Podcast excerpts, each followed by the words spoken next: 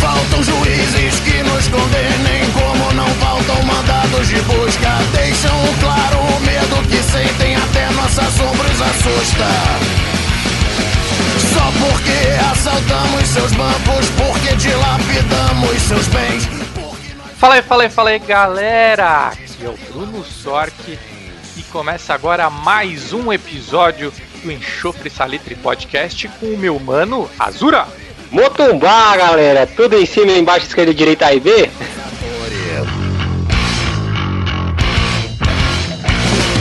Nós somos como água suja que não há processo que filtre. Juntos somos carvão, enxofre, salitre. Juntos temos mãos sujas que não há confissão que absolva. Com qualquer pressão é natural que se exploda.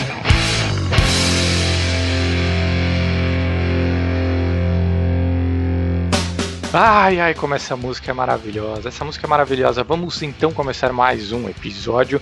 Muito obrigado pelo seu play, muito obrigado aí por investir o seu tempo nessa porcaria. E eu quero chamar agora o Mano Azura para falar as nossas nossos contatos, nossas redes sociais, nossos contatos, como você aí do outro lado, você com foninho na orelha, consegue falar com a gente. Azura, por favor, pode apontar os caminhos para esse pessoal?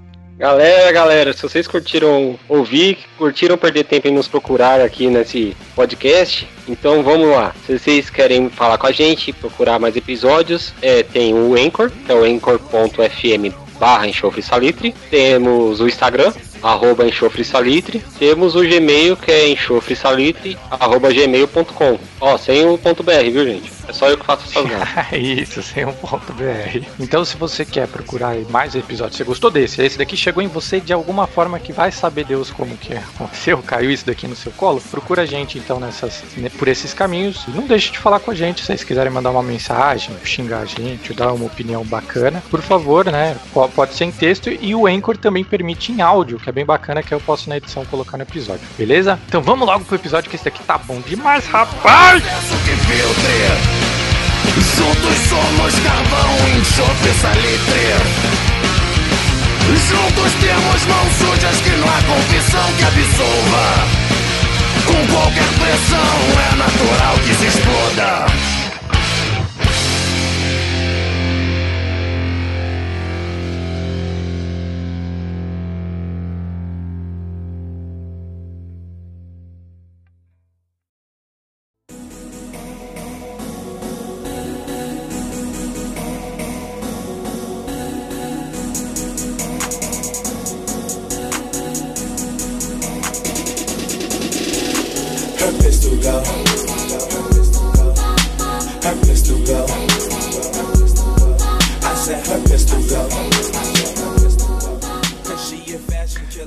Aí, fala aí, galera! Dando continuidade em episódios mais leves com convidados, hoje o homem que nos deu o primeiro bolo. Na real, eu nem sei se ele sabe disso, mas quando a gente convidou o Chacal, nosso querido Chacal, para estar presente no nosso segundo episódio, ele ia ser o cara eternizado, o primeiro convidado desse podcast. O cara simplesmente não apareceu. Então eu vou chamá-lo Ricardo Azura! Ué, achei que você chamou o Chacal. Ele que espere, caralho, não apareceu no outro episódio. Tudo bem, maninho? Tá ligado? Ele tava apontando pra frente e atirando pra trás, mano. Tudo bem contigo, Ricardo? Bora pra mais uma gravação? Bora, bora. E hoje, pelo jeito, né? Conseguimos ver um dia que aquele cara não tinha nada melhor pra fazer e vir gravar com a gente, né? Ah, dessa Nossa querida Chacalete cara. hoje apareceu. Dessa vez ele veio, né, mano? É, e, e, assim, eu, eu, eu, eu tô, tô enchendo o saco dele, mas é, ele é um cara que eu, que eu tenho uma puta admiração gigantesca, assim, é uma parada eterna mesmo. É aquele irmão que, que eu faço questão de, de eternizar aí. É, eu fiz uma singela homenagem a ele quando eu consegui publicar o meu primeiro quadrinho, né, um, um brother assim que por mais distante que a gente esteja, né, não só por conta da pandemia, né, que estamos distante de todo mundo, assim espero, né, porque tem gente que não tá, mas, né, o conceito de estar distante e tal, é, o Chacalete, tipo, mano, ele é quase uma ponte de safena no meu coração, tá ligado? Ele tá ali, né, fazendo mal ou bem, mas tá ali, é um cara que, porra, mano, tem uma, tem uma admiração pra caralho, então seja bem-vindo, Chacal! Deixou a gente no vácuo. Tchau.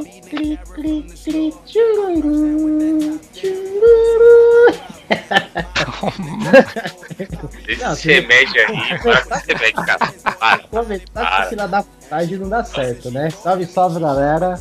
Primeiramente agradecer a oportunidade aí da rapaziada ter me convidado, é uma grande honra.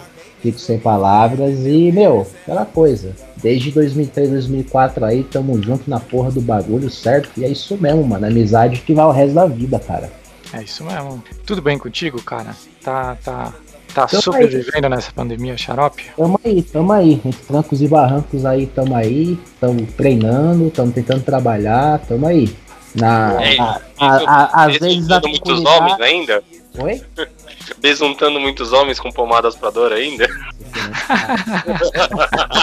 Agora o meu é lutador de MMA, sabe? não, não, tô na. Tô na massoterapia aí de boa, tranquilo, né? Na, é, atendo a galera de MMA, que é a academia que eu treino. E como já comentei outras vezes, né? Tô dando ênfase nisso aí, porque eu quero fazer uns sparringzinhos de MMA. Tô Pô, fazendo Gilbox, Gilbox, tá? Todo quebrado, porque não a galera do profissional, né? Só que aquela coisa, ah, que vem a mimizento, pandemia não, mas é o seguinte, a galera que treina separado, que periodicamente todos nós fazemos testes e nos mantemos numa, numa controlada numa controlada quarentena.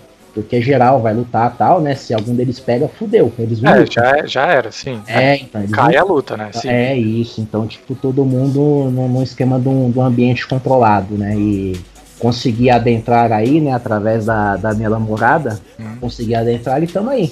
Trabalho com eles, treino com eles, temos uma, uma boa amizade aí que tá sendo desenvolvida. Rapaziada, show de bola. Que legal, cara. E você tá atendendo, tipo, é, particular ou você, você é exclusivo da academia lá que você tá trampando? Não, não. O que apareceu eu vou atendendo, né? Só que, é ótimo. como eu tô ficando mais lá, eu atendo mais eles, né? Uhum. ou na, na casa que eles ficam. Teve um- uns dois que já veio aqui na minha própria residência. Né, louco. Estamos na, naquela camaradagem, né? Mas eu atendo a galera de fora mesmo aí que for aparecendo, tudo, né? Nem, com o próprio Ricardo aí deu uma arrumada no ombro dele. Ele tá na. É, ó, ficou novinho. nas tretas de bodybuilder. É, Tô tentando, tô, tô, tô fingindo que tô na musculação, mas É. meu ombro ficou novinho. Ficou mesmo. Tamo aí, tamo aí. É isso. Que legal, mano, legal. Cara, é, falando, falando na boa mesmo, é, eu, eu criei esse. Eu criei, não, criamos, eu e o Ricardo, né? Mas eu cheguei com essa ideia pra gente fazer o podcast, pra gente ter mais esse contato, pra gente conversar mais, coisas que a gente acha legal, né? Que a gente Óbvio. possa rir um pouco, se divertir.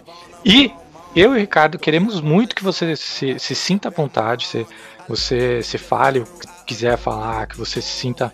é, é, porque a, a gente quer você sempre aqui, tá ligado? A gente vai te chamar, mas a gente vai te chamar sempre, mano. Se Pera aí um você não quiser. Espera um pouquinho. Pronto, tirei a camisa, estou mais à vontade. Caralho. Mas que merda! É, não, sério, porque a gente quer. A gente, quer você, tá ligado? Gravando o máximo. É merda mesmo, mas vambora. E a gente quer você de camisa também, tá ligado? Né? E eu acho que isso é importante. Camisa, camisa, tudo faz. O cara tá lá, o cara tá lá, tá atrás câmera ligada, pode. É isso. O importante é que a gente não gravou isso daí aqui na minha casa, porque imagina, o choque. É, então, tá vendo? Tem, tem, tem males que vêm para o bem. né? Que bom que estamos gravando isso aqui atrasado, né? Mas hoje, então, além da estreia aí do nosso irmão, né? Que Deus quiser aí vai, vai tornar um grande recorrente nessa bancada, vamos ter um episódio Cerveja. mais leve, né? Do que os, os dois últimos episódios aí. Porque os dois últimos episódios exigiram certo estudo, né, Ricardo? O último, mais ok, mas o parte, né, penúltimo. Da Não, mas, parte. pô, o, o, o, o especial de Kamen Rider, meu pai amado. Foi informação ali, hein? verdade, pra esse eu estudei alguma coisa. É, Verdade. Esse, esse rolou. Esse foi foda. Esse É. foi foda. Então hoje vai ser mais leve, né? A gente vai falaremos aí de algo que, que já foi, é, já fui apaixonado, né, cara? Hoje eu nem sei como tá funcionando muito o games. É, Traitor. eu, eu acabei largando, largando o controle, troquei por pedra. Não, mentira. E falaremos hoje de videogames, falaremos hoje de videogames, mas não de um específico, né? A gente não vai destrinchar nenhuma obra nem nada do tipo. né? E nada também, eu acredito eu, não, não vai ter só coisas do mercado atual, mas vamos colocar aí um temperinho aí, vamos adicionar dois dedinhos de nostalgia, vamos trazer algumas coisas que a gente acha e julga, games marcantes para nossa trajetória de vida, tá? Eu acho que, que vai ser uma, uma boa temática e algo bem bacana, bem, bem louco. Mas antes de começar de fato o nosso assunto, vamos ao nosso primeiro anunciante do Enxofre Salitre. Você estava sabendo disso, Ricardo? Não, isso é novidade. Porque eu sou cheio de novidade, meu bom. Cheio de novidade. Hoje o nosso primeiro. Tem sorte com o cara que sempre apresentando novidade. Haha, Aqui, ó. Ah, moleque. Hoje, hoje a gente tem o nosso primeiro anunciante, cara.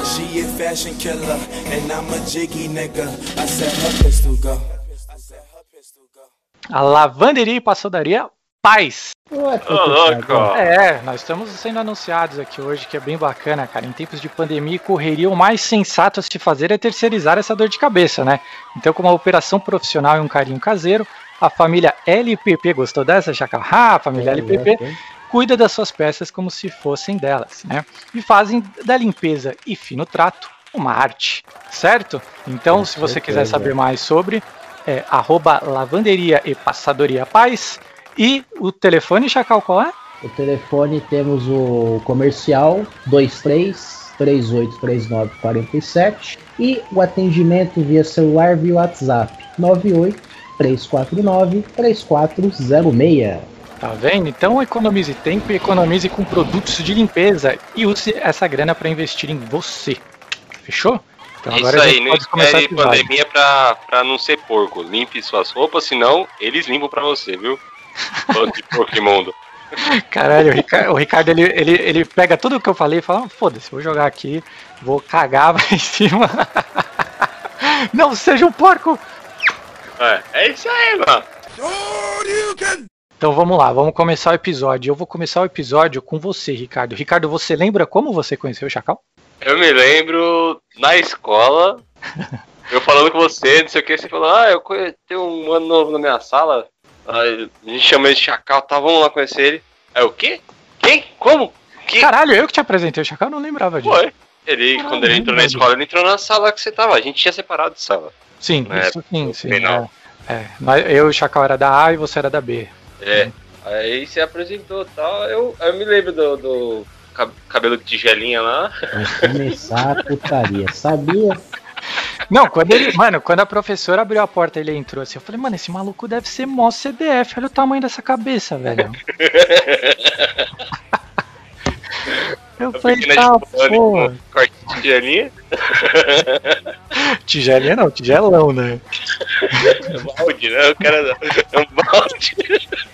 Não, mas é, é verdade, assim, eu lembro muito bem, assim, bom, do Chacal é, é, entrando na sala e tal, e putz, mano, eu acho que a gente pegou uma amizade muito, muito rápido, né, o Chacal? Foi, foi- Eu lembro, assim, logo depois de te conhecer, já começar a frequentar lá a tua casa e tal, mano, na foi moral, uma parada que na foi moral, bem de boa. sejam sinceros, vocês pegaram amizade porque eu era um meme ambulante, né? Eu era um meme ambulante, sotaque de nordestino, bigodinho, cabelinho de nordestino. Eu era um meme ambulante, velho. Não tinha, não tinha como, velho. Não, não, peraí, peraí. Você falou várias características, eu e o Ricardo já zoamos e ninguém citou o nariz? É, aquela época era Caralho! Como pode? Júlio, César ficaria com inveja da, da napa que eu tinha assim, nessa época. Não, era, era, Tinha um nariz de respeito, né? era um nariz de respeito, né? Presença? Não, teve uma vez que o, o Chacal ele, ele foi dar uma escarrada que ele limpou o meu pulmão. Eu falei, caralho. É, eu, eu senti um pouco de falta de ar perto dele. É, não, o Chacal era. Mas deu um trato, né? Fez uma harmonização facial, É, que tá na moda. apresentação. Muito antes de, de acontecer, né, Chacal? Você já, Já, já era adepto, cara. já era adepto. É isso aí. Mas hoje a gente vai falar de games marcantes aí, cara. E assim, é, eu queria primeiro puxar com vocês o que seria um game marcante pra você, Ricardo. Game mar... é, marcou a época. Aquele que você sempre fica com nostalgia e saudade. É eu Acho que a palavra em si já quer dizer alguma coisa, né?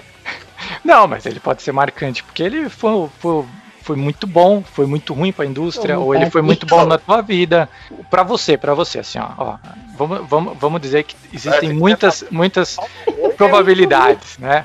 Assim, ó, um, um game marcante, tipo, numa época, ele pode ser que ele teve os melhores gráficos da época, ou uma jogabilidade inovadora, uma história, um enredo, ou simplesmente, tipo, pra você, ah, sei lá, teve uma vez que eu quebrei a perna, fiquei dois meses com o pé pra cima jogando esse jogo diariamente. Pode ser marcante pra você e pra mais ninguém no mundo, tá ligado? Mas então, é, é, você pergunta pra mim o que é um jogo marcante, você deixa muito a ver. É.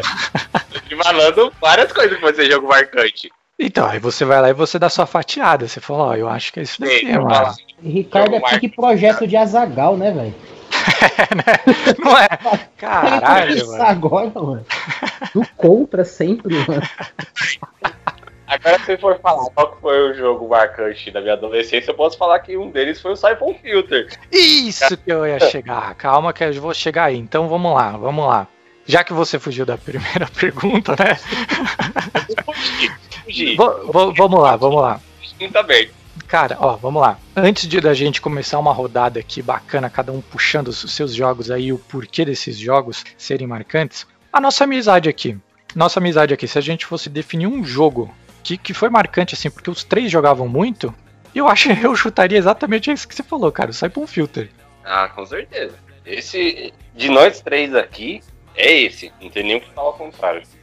Você vai do contra ou Chacal? Você tá a favor de um, de um taserzinho até pegar fogo o personagem do teu amiguinho? Não, então, Siphon Filter e aquecimento de Lan House na época, 007 GoldenEye lá, né? No do 64. Se não fosse Siphon Filter, a gente ia pro 007 do 64. Com certeza, com certeza, com certeza.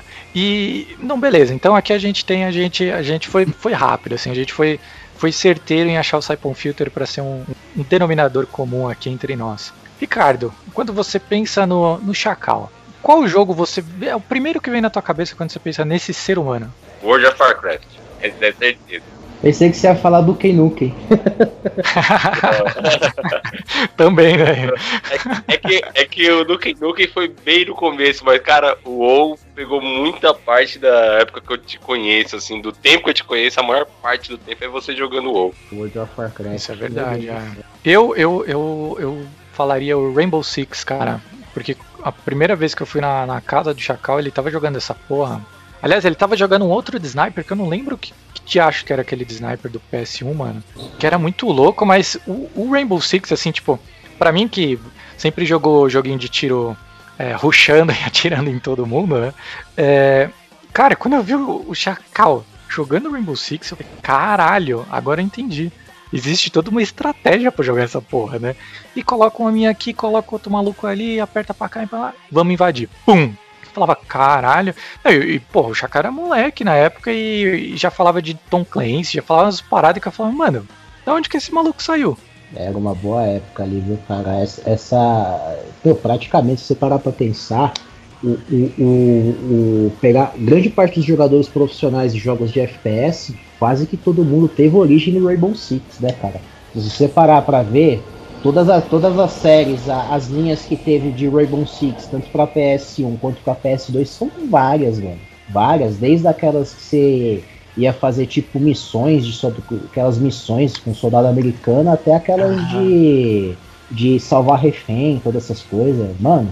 É, é, é um outro nível de jogo. Cara, é um outro nível. Revolucionou a- pra época. Sim, Mas o, o, o- Rapidão, só. O Rainbow. Six ele sempre teve essa característica, né? De, acho que foi o, o jogo que meteu mesmo estilo estratégico no FPS. É, então, é, eles, eles começaram, né, com esse esquema pique mais SWAT e tal, né? E viram que tava meio que morrendo e fizeram uma pegada mais single player, mais esquema de missão mais em aberta, que foi com o Rainbow Six Lone Wolf, que você jogava com um agente lá fazendo umas missõezinhas aqui e ali. Só que eles viram também que não pegaram muito e pegaram, fizeram a, a mistura de tudo, né? Pegaram esse de, de, de mais antigo, de desse procedimento de salvar refém do Caramba 4.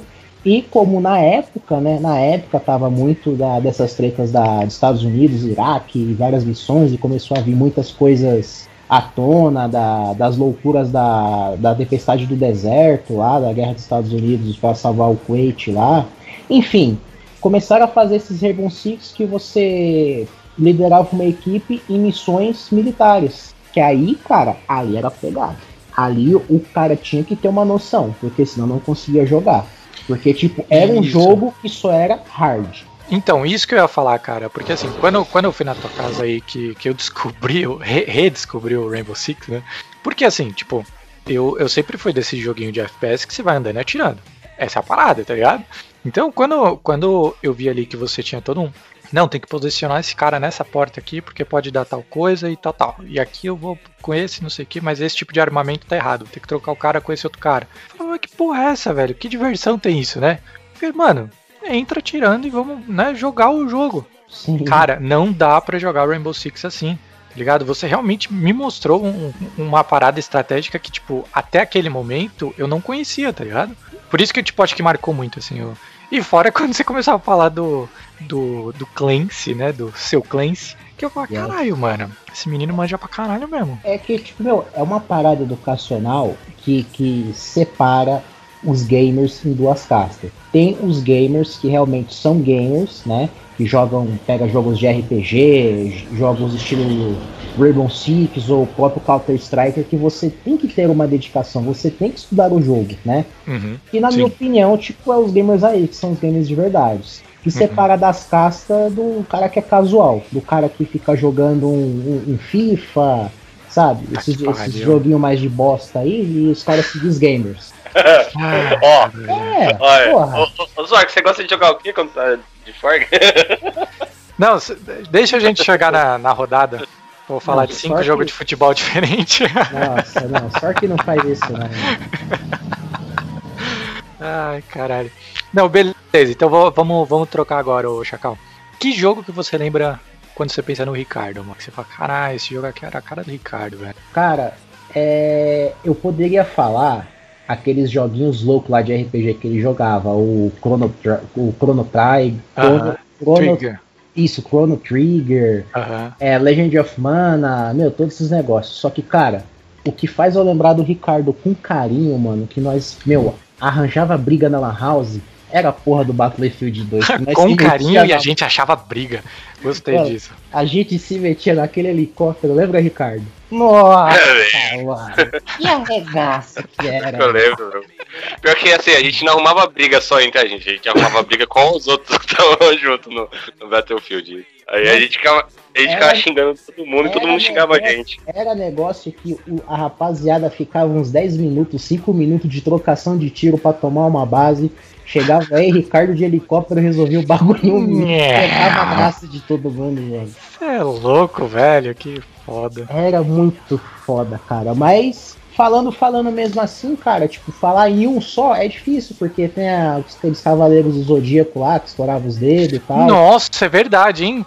Esse eu não lembrava, hein? É verdade. Ali É, no, no mano, Ricardo o bicho ia- pegava quando a gente jogava é, isso. ali, meu, Machucava o dedo, aquele jogo. aquele jogo era Só foda. pá, pá, pá mesmo essa galerinha. Se, meu, se não for o Chrono Trigger, o, o, Chrono- o Chrono Trigger, acho que era o Legend of Mana. Era alguns desses dois RPGs. E tipo, meu, só o Ricardo Nardão que jogava essa porra. é. O, quando, quando eu pensava no, no, no Ricardo assim, mano, porra, agora que você falou de Cavaleiros, eu tô quase trocando o meu, o meu voto, porque caralho, o Cavaleiro foi embaçado ali na, na sala do Ricardo. Mas eu lembro muito de, de Devil May Cry 3, Ricardo.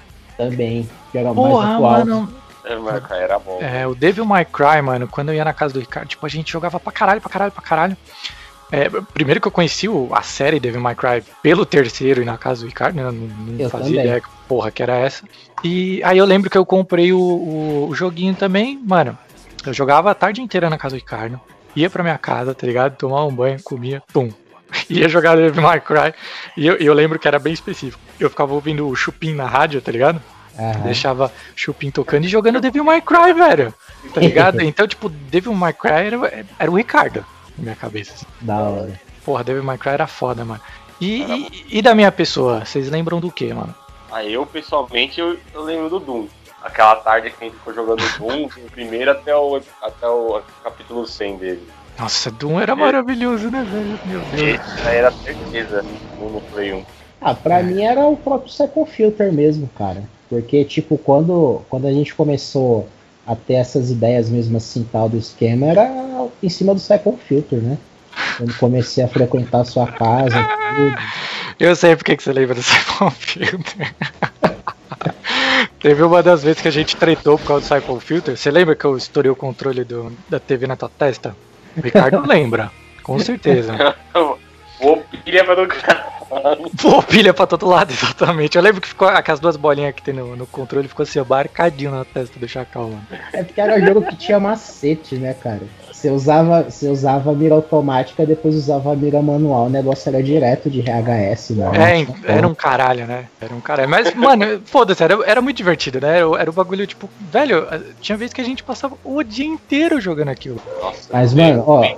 Inventava, inventava moda pra ele. Como, como justificativa, na época que eu morei meus oito anos em Pernambuco, o segundo jogo que eu mais jogava na minha vida, que era praticamente as únicas coisas que tinha lá, era o próprio Cyclone Filter, velho.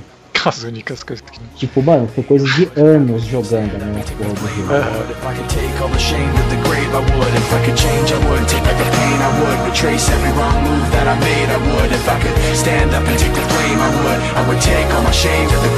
I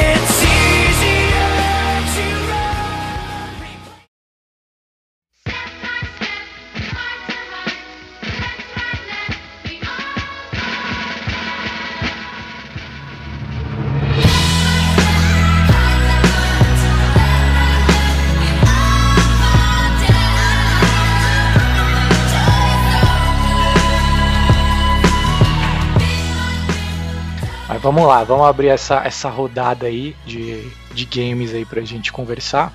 Eu vou abrir, então vou, vou pedir pro Ricardo abrir essa, essa rodada. Azura, Oi. meu querido, vamos lá. Qual o seu primeiro game marcante aí que você compartilha conosco? Ô, só antes de falar isso, você falou em, em, em abrir a, essa próxima rodada.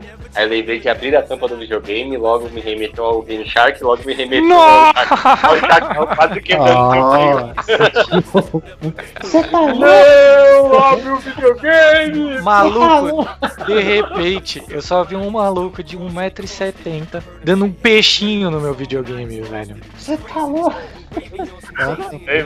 Quanta ignorância, mano. Videogame! Pá! Não, e aí ele, pra não quebrar meu videogame, ele quebrou meu videogame, né? É, porque- Só porque a tampa tava aberta, velho. Ele, nossa, mano, ele deu um peixinho mesmo. Lembra, ele tava muito distante. Ele, tipo, deu Da aquele pulão e plau, enterrado da NBA, assim, né? Plau!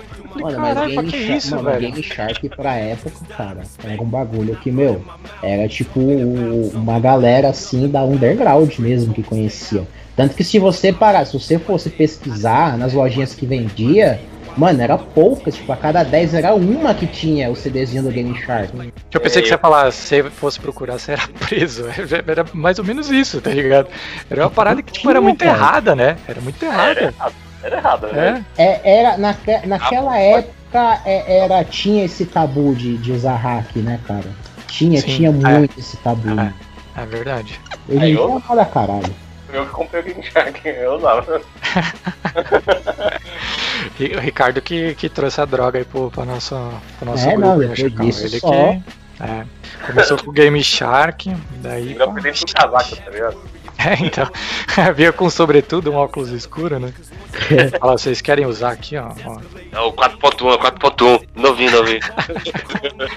Eu tenho um macete pro Zelda aqui, ó. Macete pro Zelda, macete pro Zelda. É, mas e aí, qual que, é o, qual que é o game aí? O primeirão que você vai trazer pra É o gente? primeirão, primeirão mesmo. Eu já trago logo o Sonic 2, mano.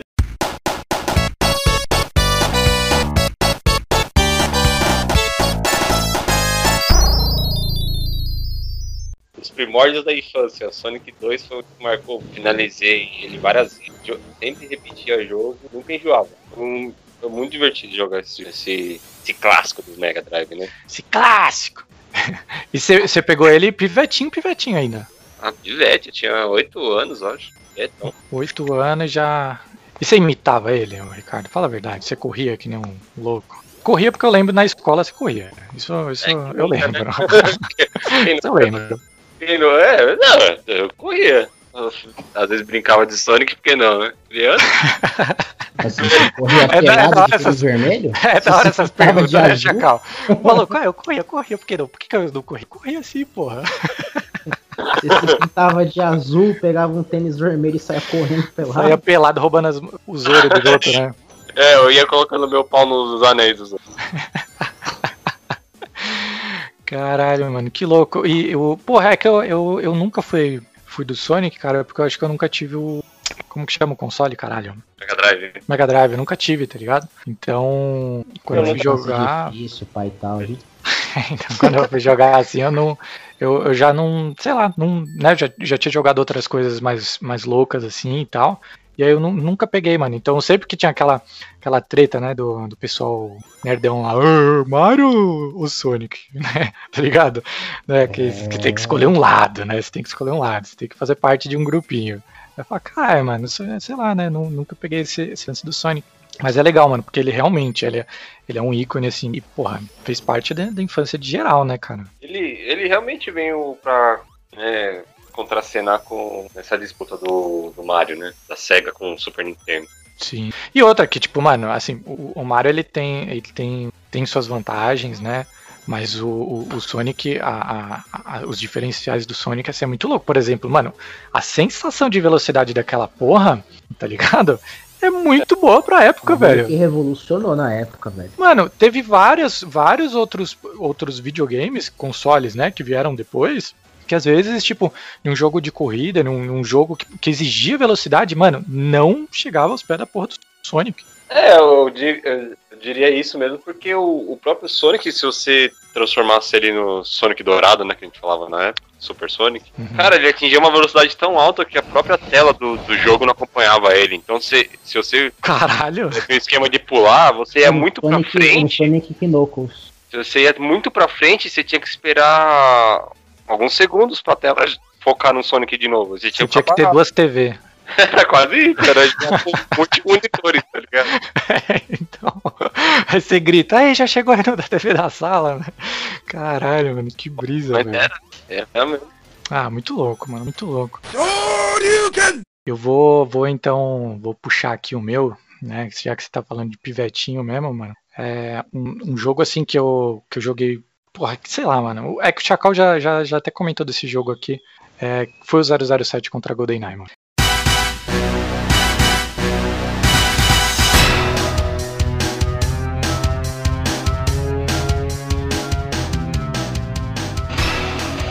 Como você disse do Doom, né? Eu sempre gostei muito de Doom, sempre gostei muito de Quake, né? É, aliás, eu, eu- sempre que eu falo em Quake, eu lembro daquela porra daquela cenário do help, help, help, porque eu tinha que jogar aquela porra no mudo, senão à noite eu não dormia. Dava raiva. Nossa, que inferno. Não, eu matava todos aqueles caras que pediam ajuda, porque, mano, senão eu não, não ficava quieto, velho. Era foda. É, assim, o, o 007 contra GoldenEye, eu joguei é, eu, eu lá, na, lá na minha rua, né? é, eu era um dos pivetinhos, mas eu andava com os moleques mais velhos, assim e tal. E aí um, um maluco lá do final da rua comprou um 64, né? E aí ele chamou geral, porque tinha quatro controle, né? Que também era uma parada muito diferente, né? Porra, quatro controles, isso é louco, né? E aí eu lembro de ter- ter visto aqueles gráficos, né? Caralho, eu nunca vi nada daquele jeito, velho. E, e aquele mundaréu de arma e não sei o que. E assim, eu sempre fui fã do, do 007, né? Sempre gostei e tal.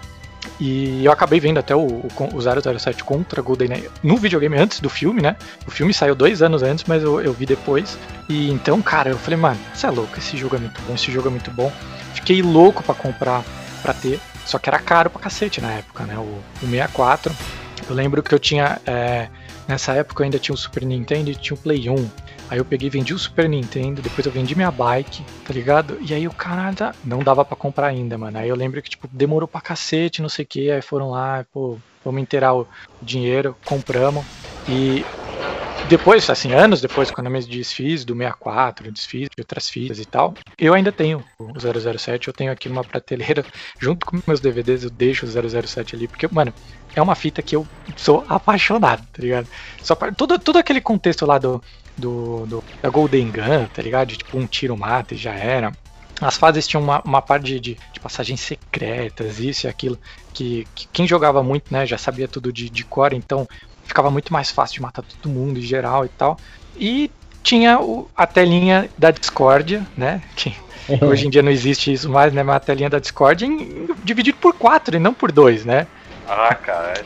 Cara, era foda, era foda, foda, foda. E outra, mano, que dá tiro. Sério, sério, sério, sério, sério. FPS é legal em todos os consoles, mas dar tiro no 64, que o gatilho fica ali atrás no controle, era foda pra caralho, mano. Era uma sensação da hora mesmo, cara. Não era, velho.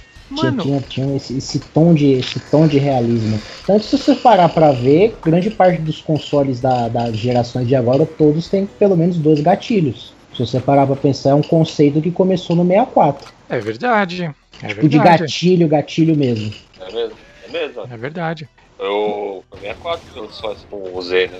Gatilho Z. Era o Z, era o Z. E, e vocês chegaram a jogar bastante, pegar na época ou só jogaram depois e tal? Ah, eu joguei. joguei jogava na, na- Acho que na Verão 42 tinha pra jogar lá o 64. Verão 42, mano. que maravilhoso. Lembra? Oh, lógico que eu lembro, a gente, a gente assistia.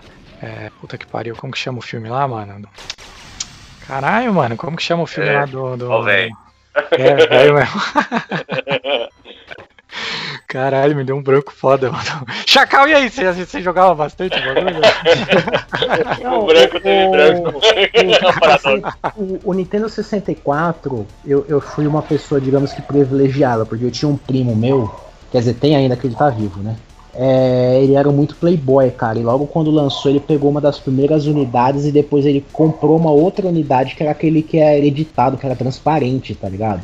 Nossa, sim. E, mano, os principais jogos era, era um joguinho de nave que, tipo, era. Na verdade, na verdade, tipo, era. Como é que se fala? Era um protótipo do, do jogo Stargate que eles tinham lançado. Tipo, como se fosse era só uma demo só. Que eles lançaram, que a que jogava muito, que era só a parte do avião de caça lá que você jogava. Super Mario, Super Mario Kart e o, o Banjo Kazooie, Star Fox 64 e Nossa. o 007. Ele Star tinha Fox era esses. legal também. É, o Star Ele Fox era louco, hein? Ele tinha todos esses. E tipo, grande parte da, da minha infância que a gente morou na, no mesmo terreno assim, né? Tipo, na casa da frente ou na casa dos fundos. Uhum. Mano, direto, cara. Principalmente o Super Mario 64, de pegar as estrelas lá.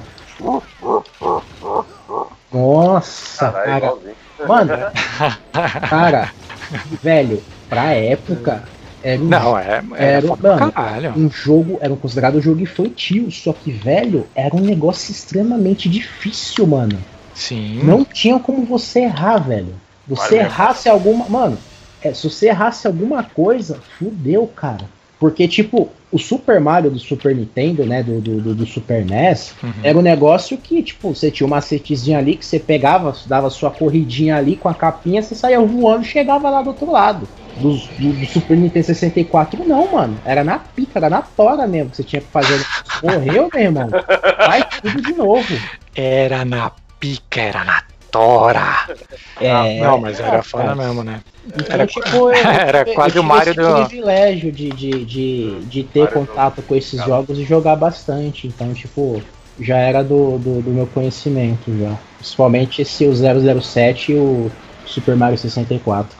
Mas de todos, todos, todos, o Super Mario 64 era. O, não, o 007 é, é o que se destacava, cara. Não tinha como. Era, não, era impressionante Era- mesmo. Gra- gráficos, jogabilidade, som, mano. É. Até, até a inteligência artificial dos vilões, Sim, assim, então, sim, era muito sim. bacana, era muito Um bom negócio mesmo. muito avançado pra época, cara. É, então, agora pra puxar a rodada, sua- Ah, o seu game, Chacal, deixa eu Só só uma falar observa- que. Só uma observação. Eles fizeram um remake, viu? Tem um remake que, se eu não me engano, dá até pra jogar no computador ou no PlayStation. Eita, olha eu voltando. remake, um remake tipo, é, com os tipo, é o mesmo jogo, só que com os gráficos mais atuais. Uhum. Que louco, foda, foda, foda. Vou, vou dar uma olhada, hein, mano. Só, só antes de você de chamar você, Chacal, pra, Tá. pra encerrar essa primeira rodada, o filme da Verão 42, hein, cara, era Van Helsing. Quantas mil Ah, vezes a gente assistiu nossa. essa merda? Aquele Mano, filme mas Deus é um enganado. Eu fui Não, enganado. É um filme que que. E é bom Sim. até hoje, mano. Cara, não, é. Meu, se, você- se você pega uma pessoa que nunca teve contato e coloca pra assistir, ela vai dizer que é um filme atual, cara. É bom até Ele, hoje, ele é exatamente. legal, ele é legal, mas eu me lembro quem foi que me enganou falando que tinha uma cena extra que tinha a Lucard. Ricardo, Ricardo sendo enganado. Eu ah, não acredito. Acredito. Aí o Ricardo alugava todo fim de semana. Aí a moça falava, ah, não era essa fita, essa daqui, ó. Aí dava o resto de novo. Essa daqui vai por mim. No final tem o Alucard. Nessa porra de época eu era viciado em Castlevania, velho. A, a mulher ficou rica. É, então, Chacal, pra encerrar essa primeira rodada, qual é o primeiro game aí que você traz pra gente? Olha, trazer assim, tipo, pega em específico e tal, é, é muito dos negócios retrô, né? Porque o primeiro jogo que eu joguei na minha vida foi no Master System Alex Kidd, né? Uhum. E depois, logo depois peguei o Mega Driver, tipo, meu, inúmeros jogos. Aquele Revenge of the Shinobi, o da, do Sonic, eu ficava naquelas brisas que tinha o Sonic Knuckles com aquela, que- que- aquela, aquele cartucho que você encaixava o Sonic 2 em diante, que era um jogo totalmente diferente, cara. É, o Sonic 2, o Sonic Knuckles foi a primeira DLC do mundo. Se você vê, se você parar pra ver, é, É, isso né? mesmo. E, Olha e o que mais? É Revenge of the Shinobi, tipo, nossa, a minha, o, meu, o meu espírito competitivo nasceu no Mortal Kombat, sabe? No, no- no Mortal Kombat e tal. Só que, assim, de, de, de- Vamos dizer que é um top 5. O top 5, cara, pra mim, era um joguinho muito antigo do Mega Driver que se chamava Aleste, que era um jogo de nave.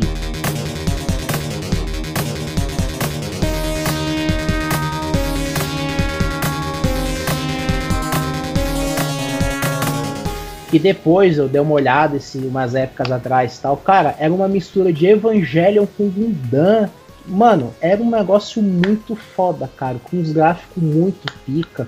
Mano, era um negócio fora de série. Era um jogo- Era um jogo que. É um jogo de nave e tal.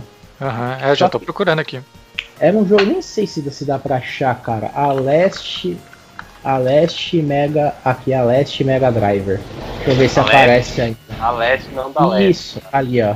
É tudo, é tudo jogo de tiro, mas. Muxa, Muxa, Muxa Leste. Muxa Leste, caralho, mano. Oi, tem uns vilãozão louco aqui, hein? Mano, era é, é um tipo pra época, cara, porque cara, ó, tipo, todos esses jogos assim, tipo aquele Michael Jackson, Alex Kidd, Revenge of the Shinobi, Jurassic Park, que, cara, Jurassic Park, meu Deus do céu, cara. Nossa, cara, mas Bom esse demais. esse esse é e é esse mesmo aqui, ó. Eu me lembro do Jurassic Park do Mega, hein? Puta, era Nossa. divertido jogar aquele, velho. Tá vendo? Se você vê uma, meu, tem uma pegada de Gundam com Evangelion, com Black Kamen Rider, é uma mistureba do caramba, Tudo cara. que a gente curtia na época, né, mano? E, mano, é muito louco. Aí, ó, primeiro mapa, tipo, nas casas meia japonesa. Que é um negócio que, se você parar pra ver, é um negócio que dá certo, que o Hideo Kojima faz muito, né, cara? A mistura de culturas. Faz um jogo na pegada com uma. com o que lembra esquemas da cultura japonesa, só que com uns esquemas totalmente americanos, que nem o, De- o Death Stranding, né? Death Stranding, que fez com aquele ator lá, que eu esqueci o nome dele, é o Norman Reedus. É o, o Daryl lá do The Walking É, Dead, o Daryl, Norman Aham. Reedus. Mas se você vê a pegada do jogo, tal, algumas músicas, tal coisa. Caralho, mano, o- é incrível a profundidade que o Chacal consegue atingir nos negócios, velho. É, É, por isso que eu não. falei, deixa eu falar por último. Caralho. Deixa eu falar por último. Deixa eu falar por último que eu briso. Segundo jogo que me marcou muito, já foi logo no, no Play 1, que foi o Mega Man X4.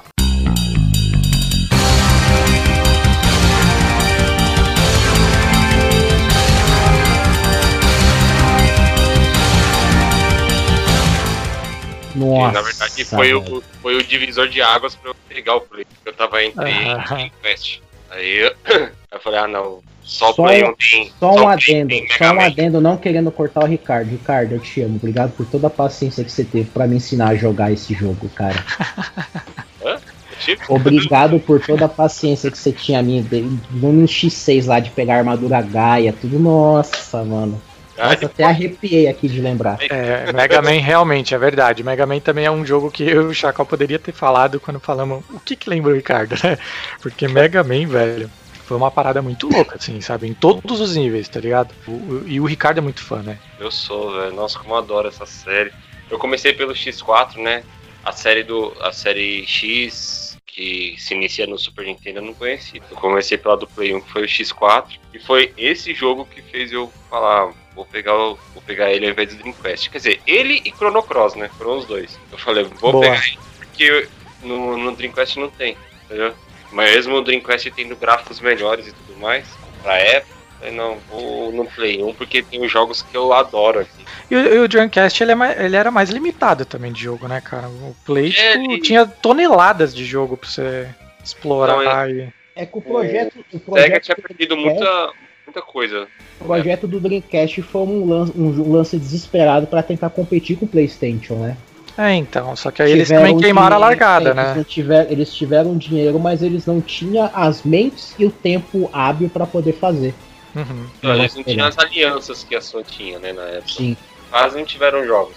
A não ser os jogos que eram da SEGA em si, não, quase não é, é, Então, é, é, pra mim foi esse, né? O X4 e a série X por aí em diante do Play 1. Foi o segundo marco da minha história de jogos. Não, mas realmente, realmente, o, o, o Mega Man é, é foda em todas a, todo, em toda essa jornada. Não, O, o robozinho É. filha da puta, mano. E depois que no X4 tinha o Zero, mano. O Zero era foda demais. Era muito boa a jogabilidade com ele, as músicas. Todas as músicas do Mega Man eram boas, eram um, um heavy metal, um rock. Você ficava animado de jogar, principalmente nos, nos antigos. sabe? O, o esquema de usar a habilidade do chefe contra o outro, que era pouco fraco. Muita coisa. Armadura. Foda, foda, foda. Ótima escolha, cara. Ótima escolha. Eu vou, eu vou para minha segunda rodada, então, indo completamente co- ao contrário de você, tá? Você acabou de fazer uma ótima escolha, eu vou fazer uma péssima escolha. Principalmente pro gosto de vocês dois. Porque o Chacal, né? O Chacal ele comentou, o Chacal ele foi lá mexer no meu brilho e, mano, é aquilo, né, cara? Não tem como falar de videogame sem não- não falar de futebol. Né, Chacal? Chacal Vamos has lá. left for this conversation. É conversation, ô conversation, volta aqui, ó. Não, não, mas eu sei É que você vai sério, ó. falar, eu sei que você vai falar. Agora Pode falar, é da hora, é da hora. É da hora. Não, porque ó, é, é, eu joguei muito. Acho que o, meu ápice assim, de, de jogo de futebol foi o FIFA 15 no Play 2, que, que, eu, que tinha já toda a parada de, de Ultimate Team, né? É, então eu poderia comprar as cartas e, e ganhar cartas de jogadores e ir montando meu time. E, e começou a ter uma estrutura muito foda, principalmente para jogar online, tá ligado? É uma parada que me consumiu um bom tempo ali em 2015, 2016. Eu jogava bastante, mas não vou falar do FIFA 15, vou voltar alguns anos. Também teve alguns Winning Elevens que eu e o Chacal Nossa. jogamos e, e participamos de campeonatos junto, né, Chacal? Sim. Lá no, é, participamos de ca- campeonatos juntos, inclusive no, no, no campeonato que a gente participou lá, todo mundo querendo Brasil, Argentina, Inglaterra, que era muito foda na época com Beckham e Escambau. E eu falei, eu vou participar do campeonato com Camarões, porque eu me garantia pra caralho, né? E eu joguei com Camarões. Mas também não é do Winning Eleven que eu quero falar, eu quero falar do FIFA 97.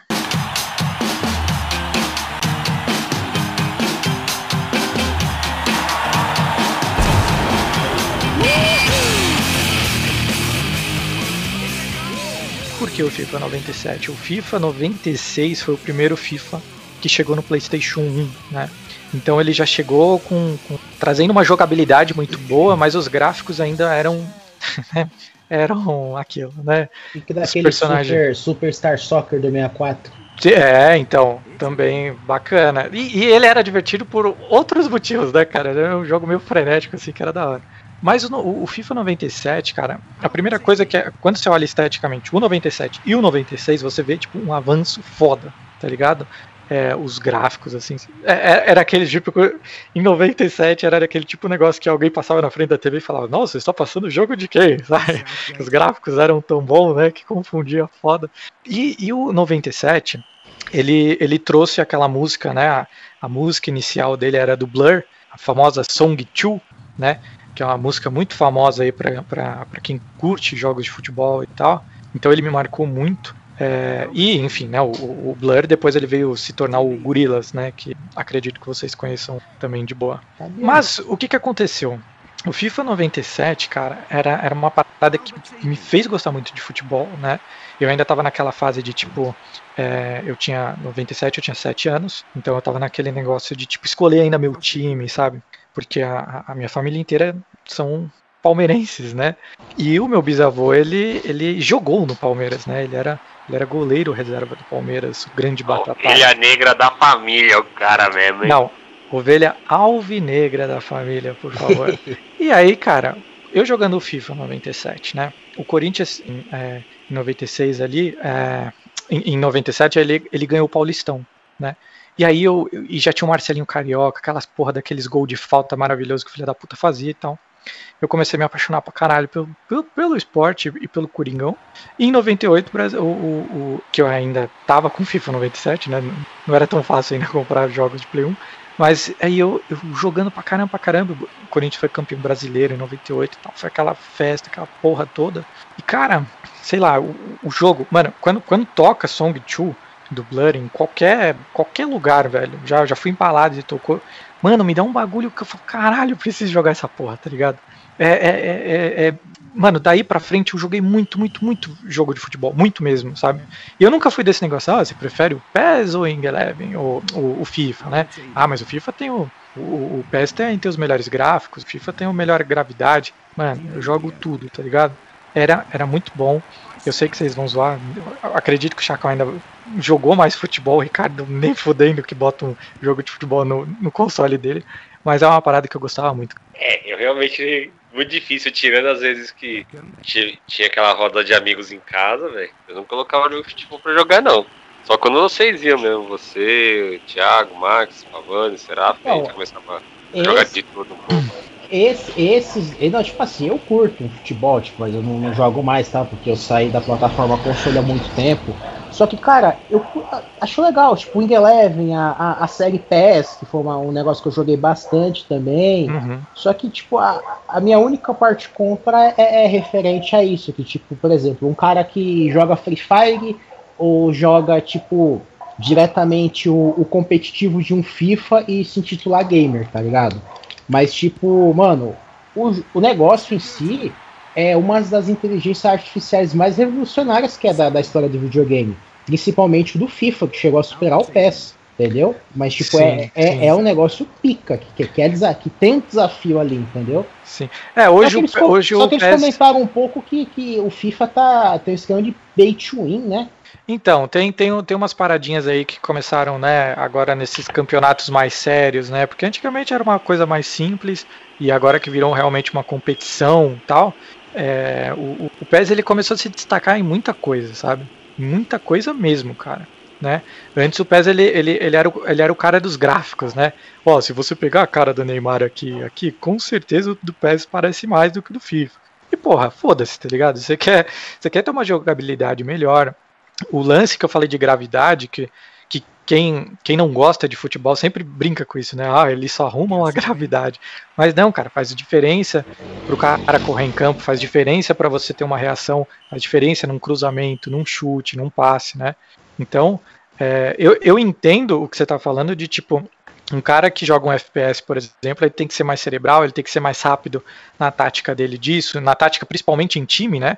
E não, no, no, não só jogar sozinho ali. Mas ali no jogar sozinho também tem, tem pro players que jogam jogo de luta, por exemplo, que basicamente é, é eles têm aquela memória fotográfica dos frames do cara e fala, porra, peraí, opa, já tem um contra-ataque, opa, já tem outro ataque, opa, não sei o que, né? Decisão então, de milésimos é, de segundos. Exato. E, e no, no, no, futebol, ele, ele vai para um outro lado, né? Ele, ele caminha para um outro lado, é, mas também tem todo o esquema tático, tem todo, toda a inteligência artificial de cada personagem, né? Tem negócio de campo, de tempo, disso, daquilo que parece que, ai caralho, que frescura dos jogadores. Mas, mano, é, é uma coisa e outra que vai, tipo, apimentando mais a partida e fica muito louco, cara. É muito bom mesmo. É, é, é que assim, é uma competição completamente diferente. Não, não tem como comparar com jogo de luta ou jogo de tiro. É realmente diferente. Mas é. também tem o seu mérito, tá? Tem seu mérito. Claro sim. que tem, tem sim. O, também o, nunca o super... teve tanto jogo paralelo com a voz do Galvão que nem Nossa. jogo de futebol desde a época do Play 1, né? Ai, caralho, mano. Tipo, nem mano, me fala dessas de porra. Todos, de todos, todos, todos, todos, todos. O Superstar Soccer 64, que você botava um cachorro como juiz, velho, pra mim era. Não, é, falando sério, velho. Pô, É. infância, velho. Muito foda aquela ali, velho. Era muito foda. Mas vamos lá, vamos lá, Chacal. Qual que é o. Encerra essa segunda rodada aí com um bom game. Traz aí. Cara, marcante de PlayStation 1, que foi tipo um jogo que sem brincadeira nenhuma, cara. Se fosse puxar o meu memory card de tantos anos que eu joguei essa porra, mano, dava umas 12 mil horas de jogo. Que me parta um raio se eu estiver Meu mentindo. Deus do céu. A série é uma série que, Estou cara, curioso. eu tenho a revista da Super Game Power gravada na minha mente. A série Dino Crisis.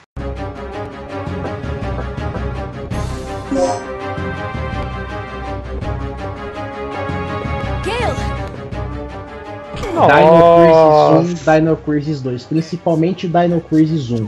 E depois de muitos anos que foi, foi sair o Dino Crisis 2. Ca- Tanto pra você ter uma ideia de tão, de tão tal que eu sou vissurado nesse jogo, no jogo tem um, um esquema de criptografia dentro do jogo pra você entrar no lugar que eu uso até hoje. Pra você ter uma ideia em senha de banco. senha de banco. Meu, todas as minhas senhas é baseado na criptografia que tinha Isso que é gamer. Tô nesse gostando jogo, disso. cara. Mano, Dino Crisis, cara, muito, muito foda. Porque assim, pra mim foi o primeiro contato que eu tive com, com o tema de trazer coisas, né? Esquemas do passado pra realidade, sabe? uhum. Que é esse. E com um, um, um tom, um tom assim científico que se você parar pra pensar, era, é algo que é mais real do que o próprio Jurassic Park, entendeu? é mais real do que o próprio Jurassic Park, porque eles, eles comentavam muito com esquema de energia limpa, é, é, viagem no tempo tal.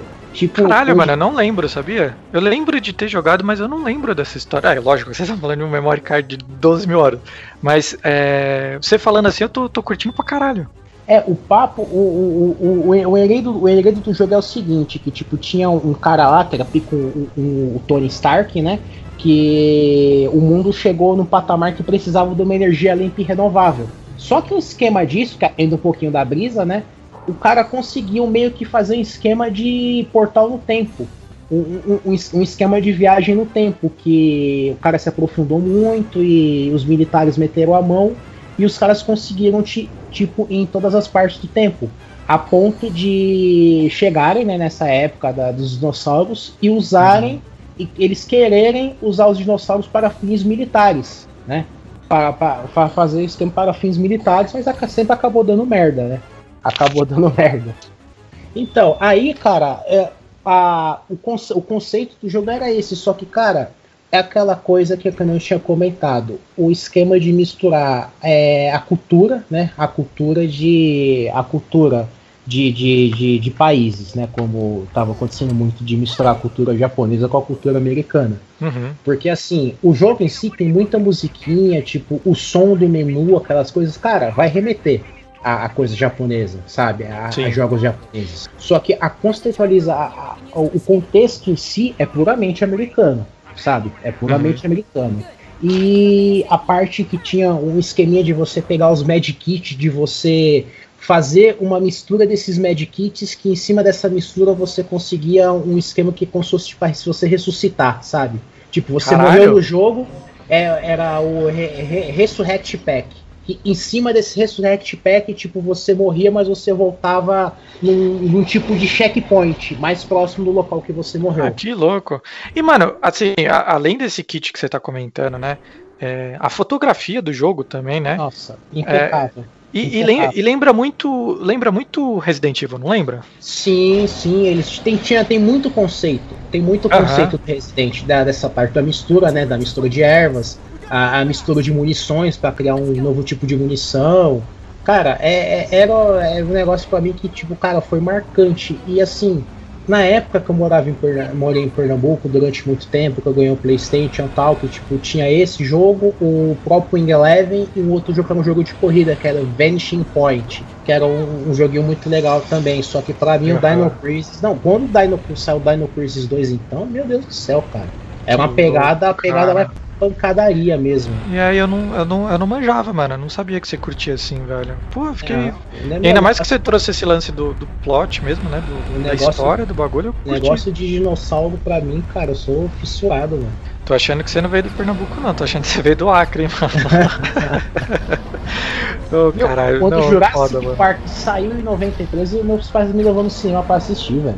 Caralho, não- foi teu primeiro filme assim? Foi meu primeiro filme de cinema. Nossa, que eu vi a obra do tio Spielberg em ação, cara. Nossa, eu, eu queria muito ter ido assistir, mano. Nossa, Nossa, paguei velho. pau. agora. O meu primeiro, cara, eu, fugindo do- da pauta foda, né?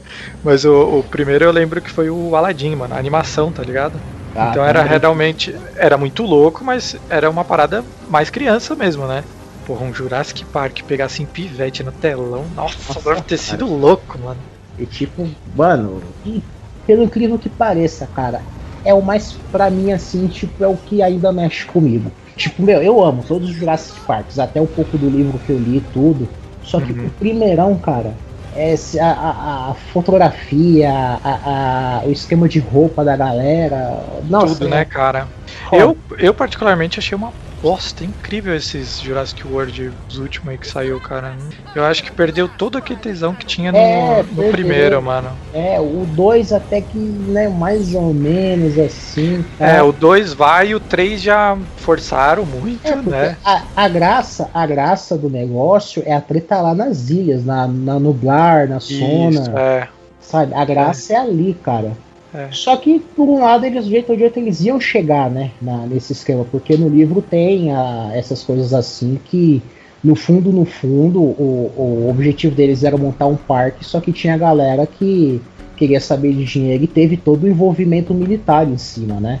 Tanto que tanto o envolvimento, o envolvimento militar em cima, que, tipo, até achei a jogada legal, cara. Eu achei, eu achei a jogada legal porque, tipo assim, o que eu curto de filmes e até esquema de jogos assim, quando os caras colocam uma base científica que, se você parar pra pensar, é um bagulho que poderia ser possível. Exato, sim, sim, sim. É, é uma parada. sabe? É. Isso, é quando, quando você reflete uma realidade, uma possível realidade, Sim. Caralho, é, é- é por isso que o. o- enfim, é, o Black. Mirror, por exemplo, né? Ele Sim. acabou fazendo sucesso pra cacete a primeira temporada, a segunda um pouco menos, a terceira nem um pouco, né?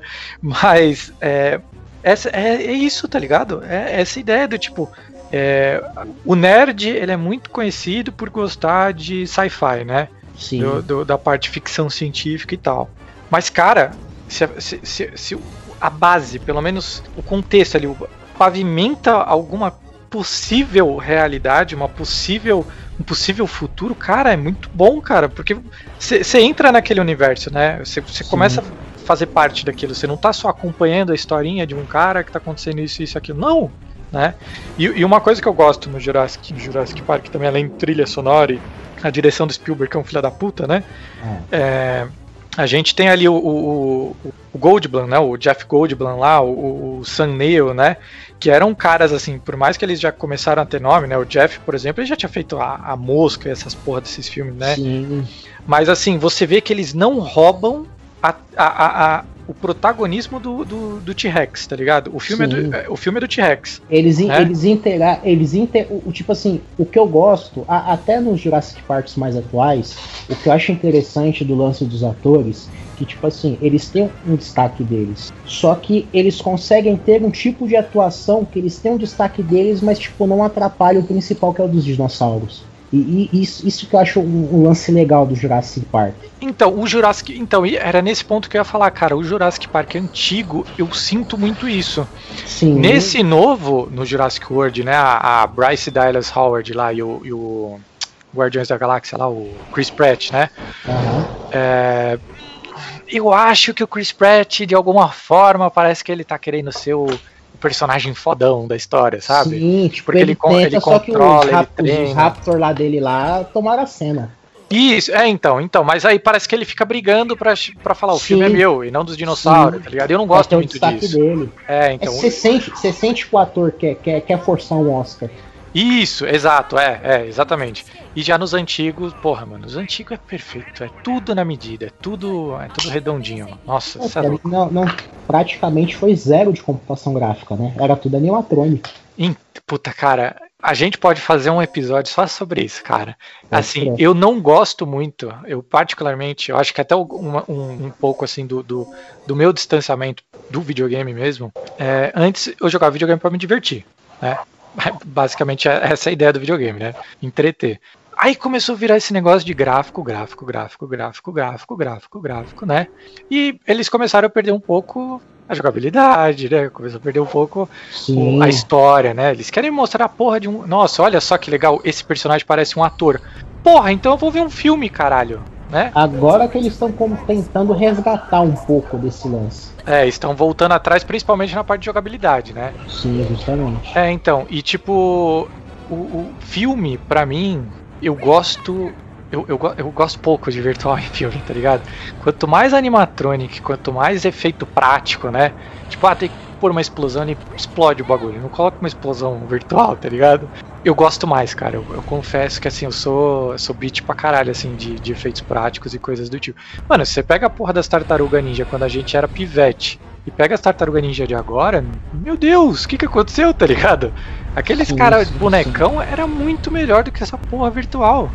É porque, é porque tem um lance, tem um lance que, que, que é um bagulho que tipo é 100% usado em filmes que que bagulho para emplacar, que é um negócio que é qualquer tipo de jogo que quer emplacar é baseado muito nisso. Se você parar pra pensar, pega por exemplo, um Senhor dos Anéis na vida. Mano, Ótimo exemplo. é um épico, certo? Sim, É um épico. Só que se coloca Vingadores junto, certo? certo. toda Certo. a linha toda a linha de, dos Vingadores junto, mundo Marvel e tal. Tipo, no fundo, no fundo, por mais fã que você seja do Senhor dos Anéis, vai ter uma pontinha sua que vai puxar mais pra Vingadores. Por quê? Por causa do, do esquema de cores. Você pode ver que o Senhor dos Anéis tem todo esse lance um pouco mais escuro, mais aquela coisa, não, foda tal. Só que o que realmente brilha o teu olho é, é aquela cor viva, né? É aquela cor viva que, que tem estudos que comentam que coisas que é cores mais vivas, cores mais marcantes, coisas mais vibrantes que faz o teu cérebro ter, ter uma maior facilidade em, em- em- em ficar marcado. É, na, no, no neuromarketing, né? Na neurociência e tudo, Cê tem pode- todo o lance. É. Você pode, você pode ver que, né, tipo assim, o, o, o Dino Crisis que a gente tava comentando, o primeirão, é coisas bem neutro, tema mais dark e tudo, que você se atém mesmo à jogabilidade e tudo.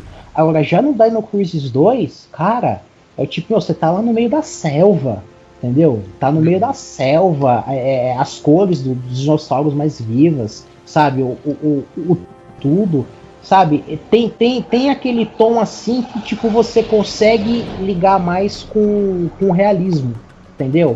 Sim. Quanto que aí entra muito que os caras pecaram, largaram um pouco da jogabilidade, que você tinha comentado, né? Largaram um pouco do esquema Uhum. de jogabilidade, começaram a focar mais no gráfico por causa de ficar desse conceito. Porque, tipo, quanto mais realista, mais impressionante é.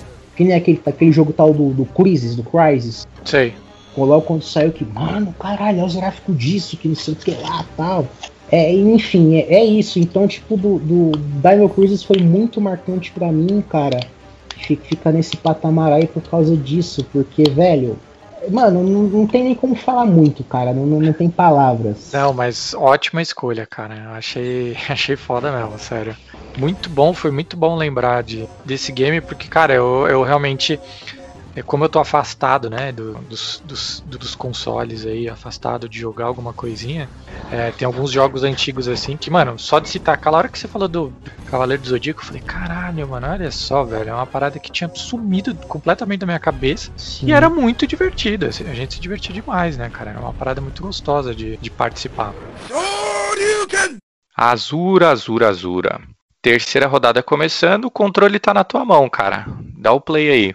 Ô, meu bom, nessa terceira, eu não vou falar muito bem um jogo que me marcou, mas sim, creio que o momento que, mar... que foram jogos que marcaram o momento. E qual foi esse momento? O Certo. momento que a gente juntava a galera, velho. Aquele momento que a gente juntava a galera, tanto ir pra ir pra Lan House, quanto pra ir na minha casa, sua, ou qualquer outra casa, casa do Max. Uhum. Eu, eu digo assim, que esse, é, essa terceira, terceira posição eu marco os jogos multiplayer que nós jogamos.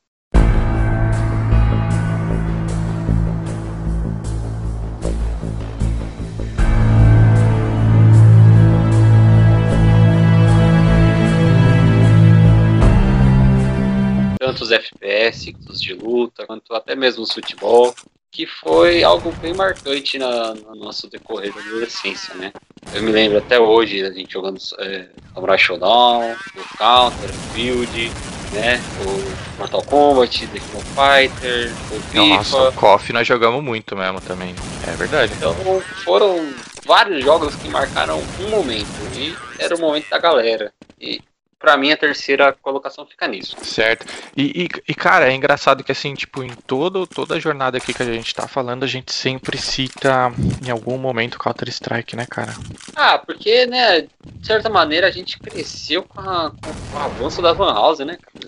Eu me lembro da gente indo em aula pra jogar 1.5, aí veio o lançamento do 1.6, a gente acompanhou o lançamento dos Counter. Foi, foi. E tipo assim, é, eu, eu lembro de tipo usar o computador algumas vezes no trabalho do meu, do meu pai na época.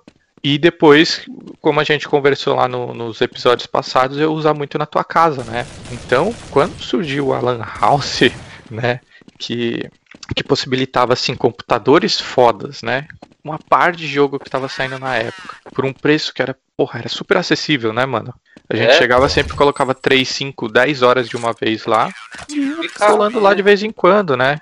É, ia, ficava lá umas duas horinhas, três no máximo, e guardava os outros pro dia, quando desse pra ir de novo. E o, e o formato é de. Porque assim, né? Eu, eu, eu até brinquei no, no 007 ali da, da telinha da Discordia, né? É, ali começava um, um outro tipo realmente de multiplayer, né? Eu sei que você tá falando de uma forma geral, inclusive de jogos com telinha da Discordia, mas, porra, levar a gente ali pra Lan House, né? Que, o ambiente, o, o pessoal tudo junto e cada um focado na sua tela. Era muito foda, cara. Era uma parada muito mágica, né? E- É, e- foi, foi a primeira vez que cada um tomou conta do seu quadrado, né? Cara, É, Legal. então. Não, cara, é verdade, era muito mágico, assim, tipo, tipo a, a cena da Lan House, né? Eu, eu lembro, assim, do, do, do Counter, que eu tinha um, tinha um, tinha um brother que, era- que morava na rua de trás da minha avó, o Fernandão. Fernandão era aquele típico gordinho escroto, tá ligado? É, e aí eu lembro que um dia ele colou na minha casa ele tava com uma revistinha do Counter Strike. E a revistinha lembrava muito essas revistinhas que vinham com as fitas do 64, tá ligado? Aquelas revistinhas pequenininha, né? É, in- inclusive eu tenho essas revistinhas. Eu- na época eu vendi o meu 64 com as fitas, eu fiquei com as revistinhas. Eu fiquei do Banjo Kazooie, 007, WWE, tá ligado? Eu acho da hora essas revistinhas.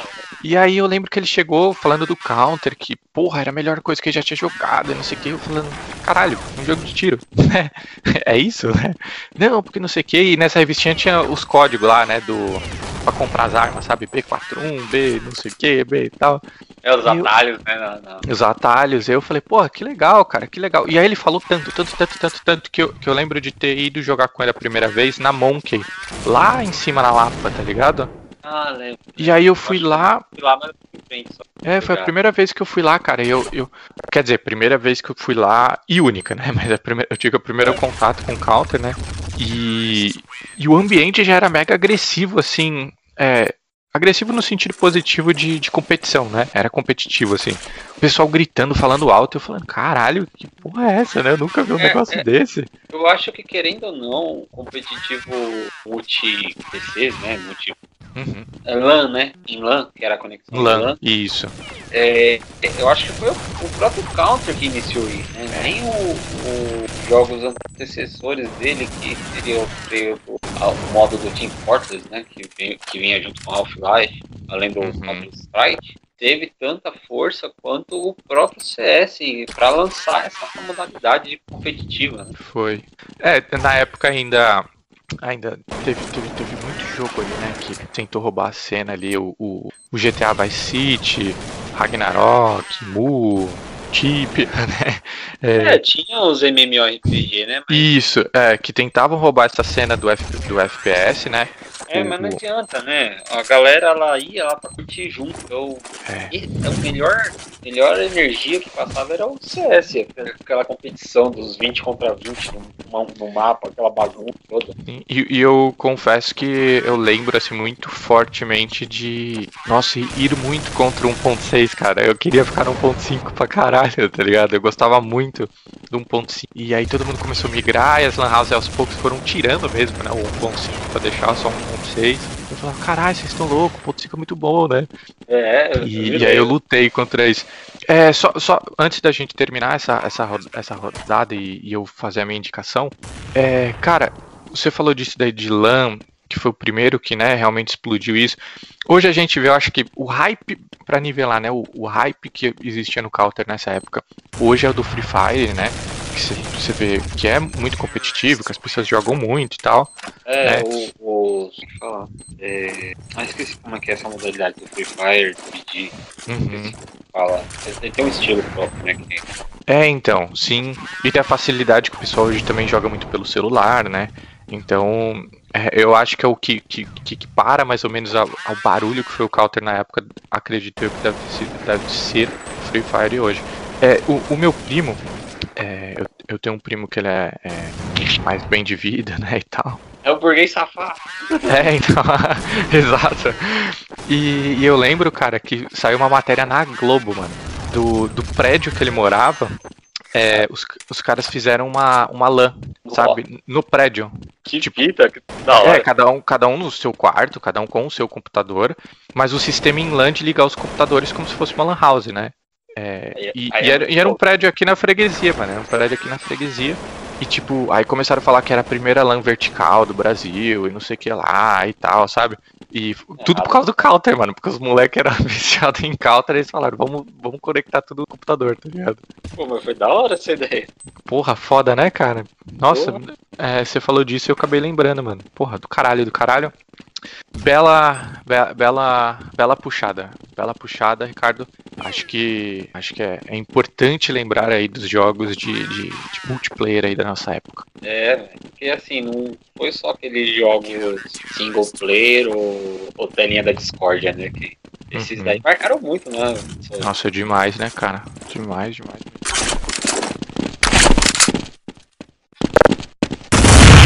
Boa, boa, boa. Então, continuando aí a, a nossa terceira rodada aqui, que tá cada hora melhor, tá cada hora melhor. Eu vou, eu vou ter que falar, eu vou, porra, agora eu vou, eu sei, talvez você vai me julgar, vocês vão me julgar, mas é, é uma parada que puta, me pegou muito, muito, muito, muito quando era pivete, muito mesmo. Acredito que vai ser o último jogo de pivete aqui que eu vou trazer, né? Os dois próximos aí são, são mais adultos, mas esse jogo aqui também ainda em pivete é, é uma parada que vem de um anime, né? É uma parada que tomou o mundo de um, de- como poucos, poucos mesmo é, conseguiram fazer tanto barulho na história aí, tanto de game, anime, brinquedo, tudo, tudo, tudo, que foi a porra do Pokémon, né, cara?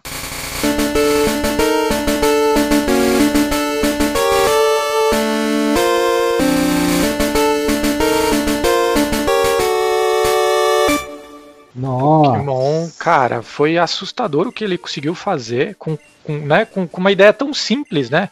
A gente chegou a jogar, e chegou? No teu 64 Pokémon ou não? Jogamos o Pokémon Stadium, né? O Pokémon É, Stadium, então. é, que era aquelas batalhas, e tinha o, no 64 tinha o Pokémon Snap também, que eu achava legal, que era de tirar foto e tal, que era uma parada bem louca, assim. Mas eu vou um pouco antes do, do 64, cara. É, eu e meu primo, o Gabriel, a gente é da mesma idade, né? E a gente se via todo domingo.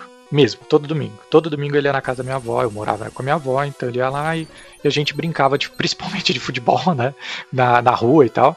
Mas aí quando a gente jogava videogame, mano, e a gente assistia muito já Pokémon, e aí veio a febre de ter um Pokémon no Game Boy, né? Ter o Game Boy, né? O Game Boy. E eu não tô falando Game Boy Color, não, cara, aqueles, né? Já era coloridinho a tela, a porra do, do Game Boy tinha várias cores e tal. É, não, Game Boy Pocket, velho. Game Boy Pocket preto e branco, tal, O- pesadão, grande. School mesmo. É, e eu lembro, cara, que, que foi uma fita assim muito louca, assim, tá ligado? A gente, eu e ele queria muito, muito Pokémon e tal. E, e aí ele e, e tinha, tinha uma parada que ele gostava muito, enfim, de Pokémons de fogo, gostava muito de Pokémons de água, né? E você podia escolher, né? Tinha a fita Blue e a fita Red, né? Eram basicamente os dois primeiros. Depois lançou o Green, né? Do caralho do Venossauro lá, saiu a Yellow do Pikachu, e depois começou a vir outros milhões, né? Mas aí basicamente era isso. E aí eu lembro que o, o meu tio, essa época foi meu pai foi preso e tal, e eu tava, tipo, lá, né? o meu, meu tio tentava me agradar muito e tal, né? Nessa época. E ele, e ele deu um Game Boy pra mim, um pro meu primo, tá ligado? e aí a gente, tipo, uou, caralho, né? Só que aí ele deu, ele deu Pokémon, é, ele deu Pokémon pro meu primo e a minha, o meu videogame veio com o Tetris, tá ligado? Hum. Aí eu, puta que eu pariu, né? Não era bem isso que eu queria e tal. E aí ficou Mas naquele okay, negócio. É, a gente jogava no dele e tal. E o dele era o, era o Blue, que era o que eu queria, tá ligado? Era o Blue. E aí eu falei, mano, seguinte, vou juntar uma graninha, vou encher o saco da minha mãe, vamos conseguir, eu compro o vermelho e a gente troca, né? Fechou. E aí minha mãe comprou, enfim, minha tia ajudou minha mãe a comprar o, o Red, né, o do Charizard. E aí quando eu fui trocar com ele, ele não quis. Ele falou, não, mano, não vou trocar não. Aí eu, caralho, mano, não, não, não vou trocar não. Aí eu, eu tenho o Red até hoje. É, é outro que nem o 64, eu tenho a fitinha ali no meus DVD, eu gosto de guardar ele até hoje. Aqui. Mas me esclarece uma dúvida. E... Qual era a pegada do negócio? Para você ter acesso a determinados pokémons, você tinha que ter a, essa fita em específica? Isso, é, é você você tinha alguns pokémons diferentes, tá? No, no, começo tinha, tinha aquele negócio do Ash mesmo de você escolher dos três pokémons você podia escolher um, certo? Certo. Né, você seguia aí.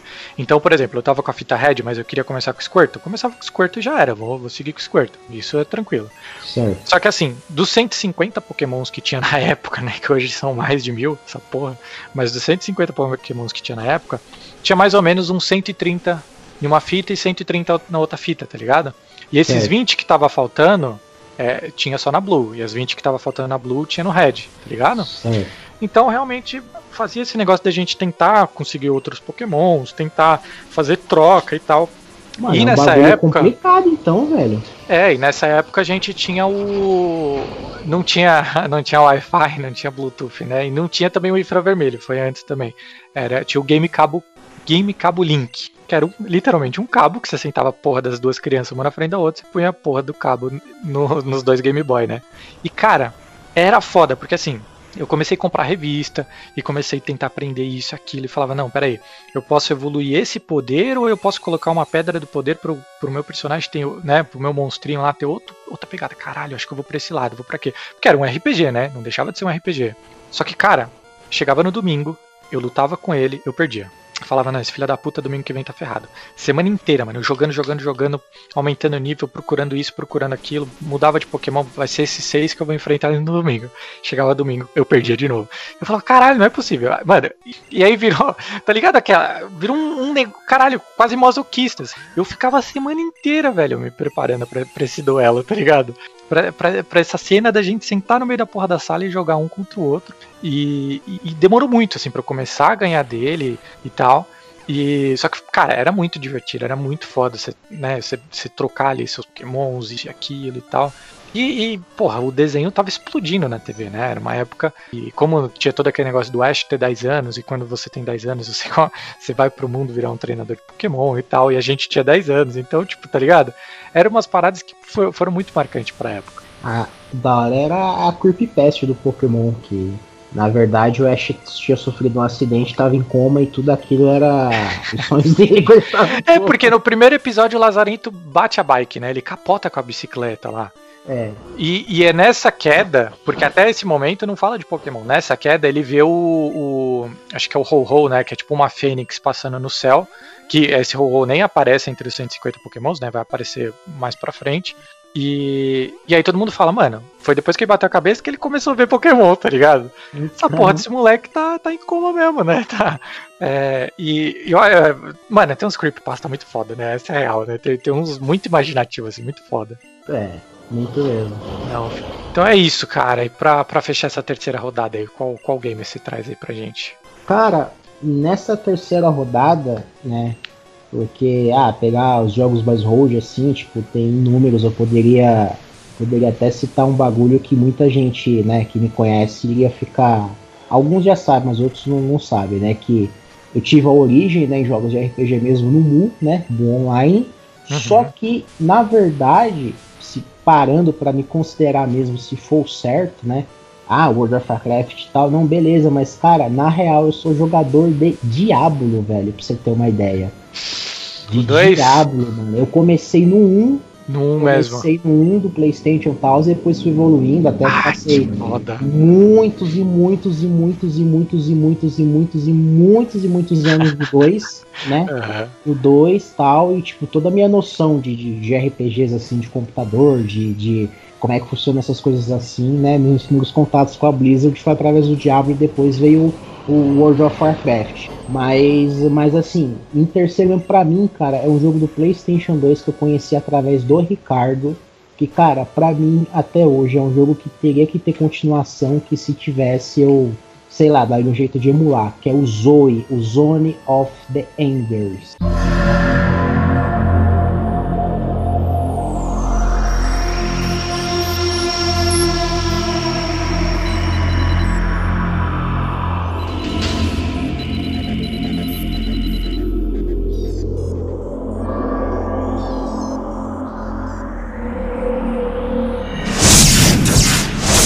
Aquele joguinho que é de robô também, só que é, é ele se baseia no seguinte, de hack slash, cara. Tipo, o robô ele dá tiro, solta um, uns blasters de energia tudo, só que ele tem como se fosse uma, uma espada de energia também, sabe, cara? Cara, eu dei um Google aqui, porque de nome eu não, sinceramente, ia passar. Eu lembro de ter jogado isso com vocês, cara. Caralho, é um jogaço, um Extremamente jogaço, jogaço. frenético, extremamente frenético o jogo. Ainda mais no, no- no- jogo 2, no Zone of the Enders 2 lá, que tinha. Eu me identifiquei muito devido a, a um robô que se chamava Anubis, né?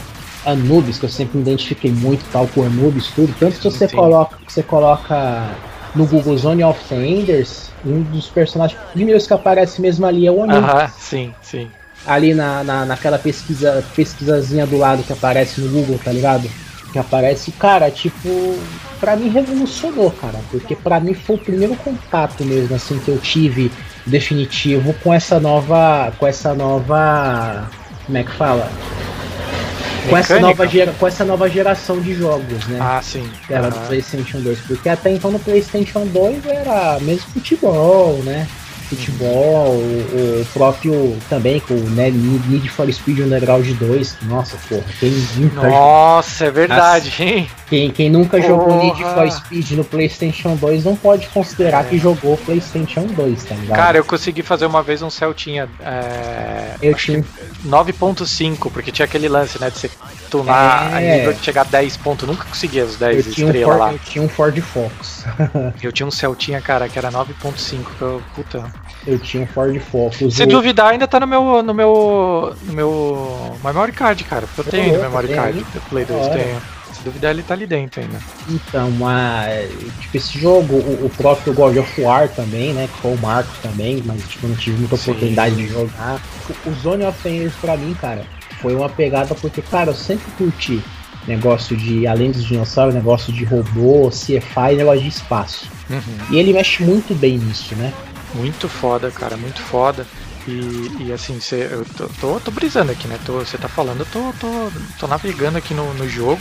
Tô vendo aqui o, o lance de jogar em terceira e em primeira pessoa também, né? Sim, sim, sim. E eu tô vendo o número gigantesco de, de alvos que tem na tela, que às vezes era muito. Era muita gente pra bater, Sim, né? cara, no 2, cara, era um negócio que tinha até, se eu não me engano, tinha até. Eu não lembro bem se já tinha um esquema de arquivo de, de arquivo e tal, de você matar muito mais a galera só na espadinha, na espadinha de energia. Só que, cara, é- é- era, é- era um dos lances do seguinte, cara, que remetia assim muito, muito ao CS pra mim. Por que remetia muito ao CS? Porque assim, pra mim, né? Porque pra mim, por que, que tem esse detalhe de ah, eu não curti muito o, jogo de futebol? Porque o jogo de futebol ele tem aquele padrão, né? Tem aquele padrão ali que você faz isso e aquilo. Pra mim, os jogos, né? Jogos de videogames, quando me chama mais atenção, é que tem sempre um detalhe assim, tem sempre um fundo educativo em cima, né? Tem Legal. sempre um, um- um fundo é, educativo em cima daquilo. Que, por exemplo, vamos pegar, por exemplo, no CS ou esse Zone of the Enders. Cara, você tem milésimos de segundo para tomar uma decisão ali. Entendeu? Uhum, uhum. Tem milésimos de segundo para tomar uma decisão, para você conseguir fazer a- alguma coisa desenvolver. E isso te ajuda no, no desenvolvimento seu, sabe? Ajuda muito no desenvolvimento seu, como por, exemplo também no, no jogo que foi citado, né, da do, do, do Dino Crisis, referente, tipo, à busca de poder, a busca de uma energia, da, da energia limpa, que, tipo, porra, morreu gente pra caralho, tal, caramba, quatro, que, que às vezes a gente quer tanto buscar uma coisa, só que às vezes a gente não mede as consequências uhum. daquela nossa busca, né? Então, tipo, sempre tem esses lancezinhos assim que, que tem esse fundo educativo, né? Que eu Sim. considero que essas, essas coisas de fundo educativo dentro de jogos, para mim, é 50% da educação da minha vida. Pô, legal, mano, legal. E, e, assim, é verdade, esse lance de tomar decisões é, te, te, te deixa mais cascudo, te deixa mais, né? Te, te, te deixa mais. É, não é bem a palavra corajoso, mas você, você saber bancar o que, né? Ó, eu decidi, então eu vou, eu vou, eu vou é, sofrer ou colher, né? né? Algo, isso, né? Eu vou sofrer ou colher uma, uma consequência positiva ou negativa, mas foi escolha minha, minha decisão, né? É que você ter, você ter uma ideia que nem, tipo, tanto, tanto no Dino Crisis como no Zone of the Enders, foi tipo, é um negócio que eu curtia muito também, que foi tipo, você, dependendo da decisão que você tomar dentro do jogo, é um determinado final, né? Uhum. É um determinado final, que nem tipo a mais marcante para mim, que, que é do Zone of the Enders, que você decide entre você salvar uma, uma amiguinha sua, que é com seus picos, uma namoradinha sua, ou ir pro objetivo que era sair na porrada contra o Anubis, né? A porrada contra o Anubis, Caralho, a, a namoradinha morria, ou se você fosse salvar a namoradinha, o Anubis fugia e tinha mais umas merda lá que acontecia. Uhum. Então, tipo, é aquela coisa que trabalha muito seu emocional também, sabe? Enfim, é um bagulho. Ah, legal. Legal. No, resu no, resumo de jogos, é, é, aquela coisa, ah, porque vocês jogam jogos, tal, coisa do tipo que a galera fala. Que foi é até, é até um dos lemas da Razer, né? É um das lemas da Razer, que as pessoas falam, meu, ah, você é gamer, que não sei o que lá, tal, tal, tal. Fala, meu, enquanto você, eu gamer, e você aí, enquanto você decide ter apenas uma vida, eu dentro dos meus jogos eu decido ter várias. É verdade. Foda, foda, foda. É, eu acho que eu, eu, eu, eu, por mais que eu tenha deixado de, de ser um gamer, né, de estar de, de tá nesse mundo, eu, eu acho que eu acabo me encontrando. Também é esse mesmo pensamento de você ter várias vidas no lance do filme, tá ligado? Sim. Né? É, por mais que eu não esteja no comando ali do personagem e tal, eu gosto de ver as decisões deles do outro lado, né? E tal. E, pô, existem também todo tipo de filme, então é, é, o que você falou, assim, tem, tem filme que eu, que eu assisto pelo, sei lá, né, pelo, pelo tesão do, da edição, da, da direção que é muito diferente, diz, nossa, esse é mega experimental, quero ver como que é e tal. Mas, cara, várias vezes eu quero sentar e assistir um filme besta, tá ligado? Tá ligado? Eu quero passar o tempo ali, tipo, me divertir um pouco também. Então acho que é a, é a mesma pegada dos games, mas muda o controle, né? muda o controle. Então bora lá, bora lá, vamos lá que nós, mano, tá pegando fogo aqui, cê é louco, só, só, só rodada boa, uma melhor que a outra. Azura, mete o pé na porta da quarta rodada e chama o teu game. Agora vem um game assim do coração, não tanto quanto o que eu vou falar por último, mas foi um game que, mano, joguei, rejoguei, li, fui atrás de tudo que podia em revista, rasguei, rasguei revista, briguei com videogame, briguei com a TV. E, mano, foi o Chrono Cross.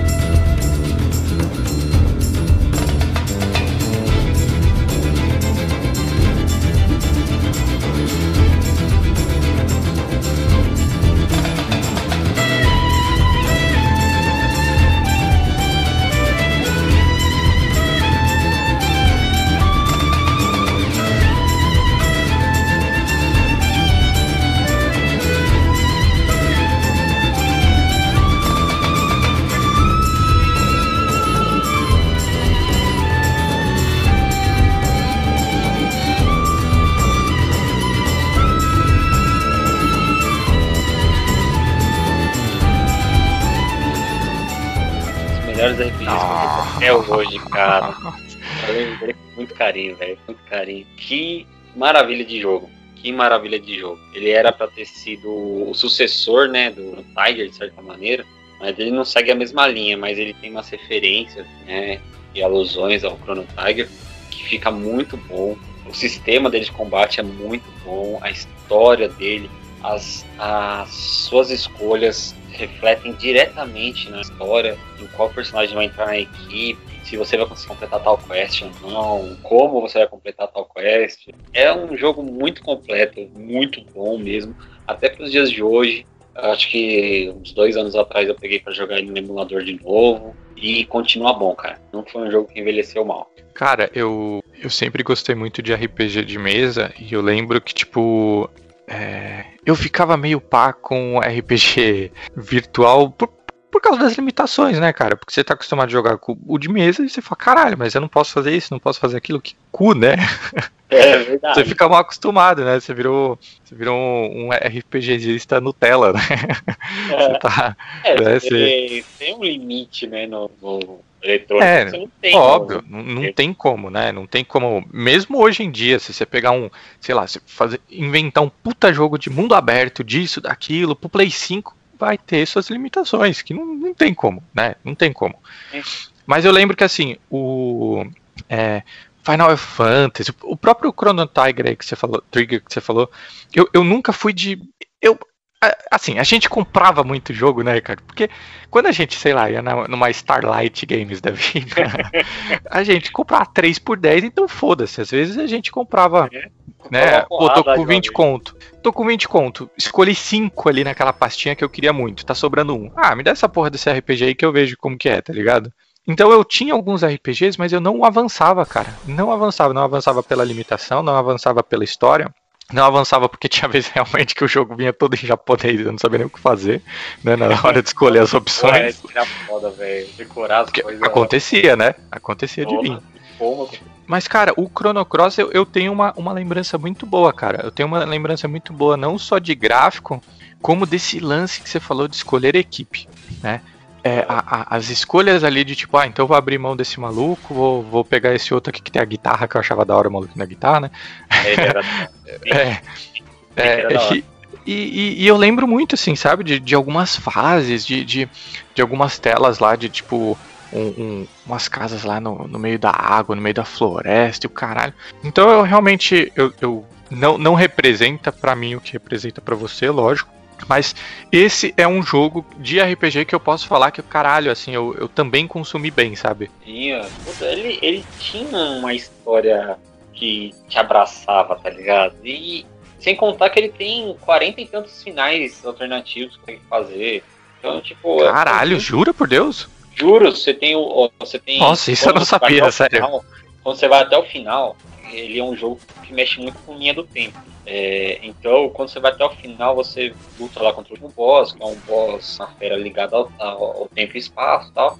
Aí você tem um item especial. Se você conseguir fazer uma sequência de elementais, né, de as cores né, de cada elemento, vermelho, amarelo, verde, pra lá, pra lá, você faz uma sequência certa, aí você usa esse item específico. Ele só funciona desse jeito contra esse boss. Ele é feito pra esse boss. Se você Certo. conseguir fazer essa sequência, você mata o boss num golpe só. Aí Caralho. você tem, aí você tem, o final, você tem o final original. Uhum, Se você não conseguir, o que é mais provável, porque é muito foda pra sequência, uhum. você vai vencer o boss lá na moral, né? Dando porrada tal, suando.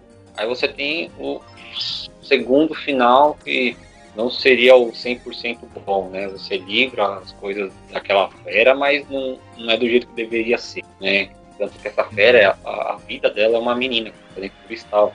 A menina acaba se perdendo junto com a fera, infelizmente. Com o final original, você consegue salvar a menina. Daí Ah, que louco. acontece isso. Daí quando você finaliza, é, parece que o tempo fica a seu bel prazer para você poder fazer histórias de todos os personagens que você conhece. E tipo, nesse jogo, você conhece realmente mais de 40 personagens para poder montar sua equipe. E você não tem que exclusivamente, depois na lista, continuar jogando com o protagonista. Então você pode montar Caralho, você pode abrir mão até do, do protagonista. Isso é louco, hein? Isso é corajoso pra caralho pra um jogo. Isso é depois que você finaliza, você fica livre pra fazer o que você quiser. Acabou a história do protagonista? Acabou. Beleza, eu vou fazer a história do Gaio, que é, o, que é um mago lá que você encontra, ou do Nick, que é o guitarrista. É, ele faz a história junto com a Mickey. Lá na turnê deles acontece alguma coisa. Você vai finalizar a história dele. Você vai fazer do Uhum. Gaio, a do Gaio. Você vai fazer do, do Cora. Aí finaliza lá do Cora. Entendeu? E vai indo. Da Harley, de todos os personagens que você conseguir evitar na sua casa. Cara, você tá falando os nomes, eu acabei de abrir uma telinha aqui de com todos os personagens e os nomes também, tá ligado? E aí você tá falando e eu tô olhando exatamente a carinha de cada um e lembrando, mano, de muita coisa, tá ligado? Caralho, que foda, mano, que foda. Aqui, ó, eu, eu, eu lembro eu lembro muito do Nick, né? Do, do, do Merlin Manson aqui do jogo, né? Ele era da hora. E cada um tinha uma. Tinha, os especiais deles eram especiais característicos de cada personagem. Tanto que o Nick, o primeiro especial dele chama é, Grand Finale, que ele estoura a guitarra no cara. É hora. Foda. Eu, eu lembro aqui também do, do Greco, né? O lutador, lutador aqui de luta livre. É. Era muito da hora. A Arlequinazinha aqui, né? A, a Harley. Ah, né? Eu gostava do Glenn. Gostava do Glenn também, que era o soldado. achava ele da hora. Eu achava da hora também os. O Viper, generais. esse veião aqui. O Viper era da hora, os generais dele eram muito loucos, um de cabelo azul e um de capacete, eram muito da hora também. Cara, olha só que bacana, né? É, é, enquanto muito jogo limitava na época que você podia trocar de protagonista, trocar o time, né? Ter, ter aí quase 50 finais diferentes. Mano, então ele é um jogo realmente que ele é muito, marca a história, é, né, cara? Marca é, mesmo. Ele, tipo, o Chrono Trigger teve, o Chrono Trigger teve isso. Só que assim, pela limitação do tempo, né, que era o Super Nintendo, ele não pôde ir muito longe. O Chrono uhum. Cross, ele expandiu isso. Ele expandiu. Tanto que você andava sempre com os três personagens. Não era aquele RPG que todo mundo se juntava em um só e, e o grupo andava. Era um personagem só andando. Uhum. Lá você tinha os três personagens andando, você podia trocar, assim, um na frente ou outro, porque cada um deles às vezes tinha uma conversa diferente com o NPC, às vezes tinha uma ação diferente numa passagem secreta, entendeu? É, muito era legal. muito da hora, muito da hora mesmo. é, então, e, e, e, assim, nesse sentido também lembra um pouco até o, o Pokémon, né, que eu acabei citando. Uhum. É, porque. Pokémon, velho. É, o Pokémon você escolhia o seu time, né? Você treinava ali e tal, escolhia os poderes que eles iam ter, na, na né? Vou pra esse poder ou pra aquele e tal. E esse lance de você falou até com o cenário tinha todo o lance de você ter um, um, um, um fly, um cut, né? Pra tipo, cortar alguma coisa no, no, cenário, pra você voar, pra você nadar pro outro lado. Parada da hora, né? É, porra, legal, cara. Legal, muito bom, muito boa escolha. Obrigado por me fazer lembrar de tanta coisa aqui. É, realmente, olhando esse, essa, essa imagem aqui que eu achei com o nome dos personagens, tem, tem personagem aqui que eu não vou, não vou mentir, nossa, eu não faço ideia aqui. não lembro mesmo, tá ligado? Tem personagem, eu, eu tipo, falei é. que eu rejoguei ele várias e várias vezes, pra ter todos os uhum. personagens. Foram cinco vezes jogadas, pra fazer tudo certinho pra puxar aquele personagem. Que louco, cara. Caralho, que louco. Obrigado. Porra, sensacional, mano, sensacional.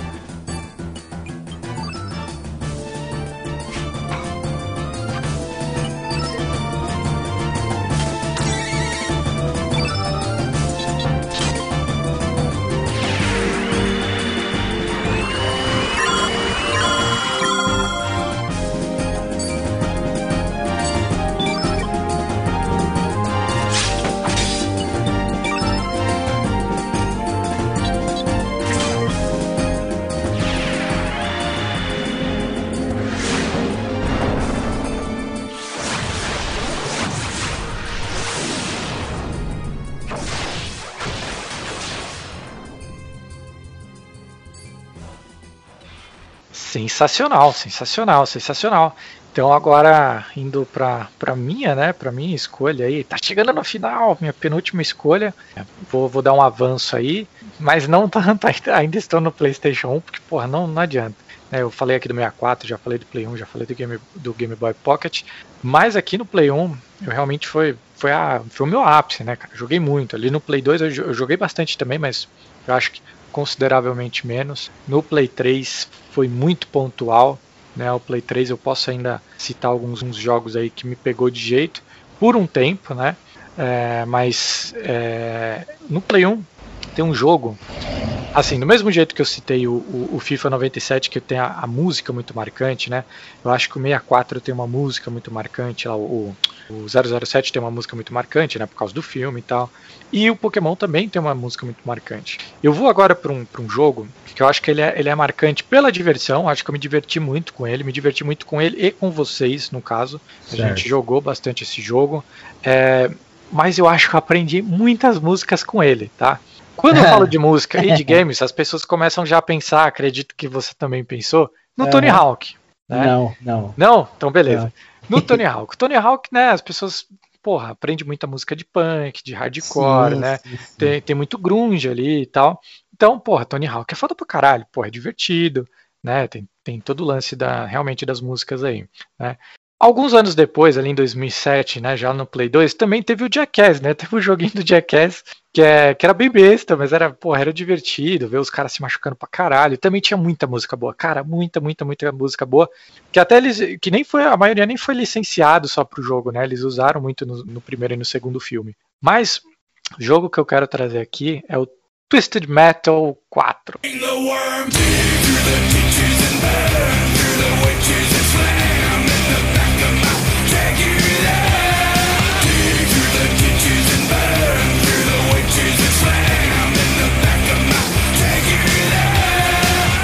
A série Twisted Metal é, dos carrinhos dando tiro, Eu ia falar Guitar Hero.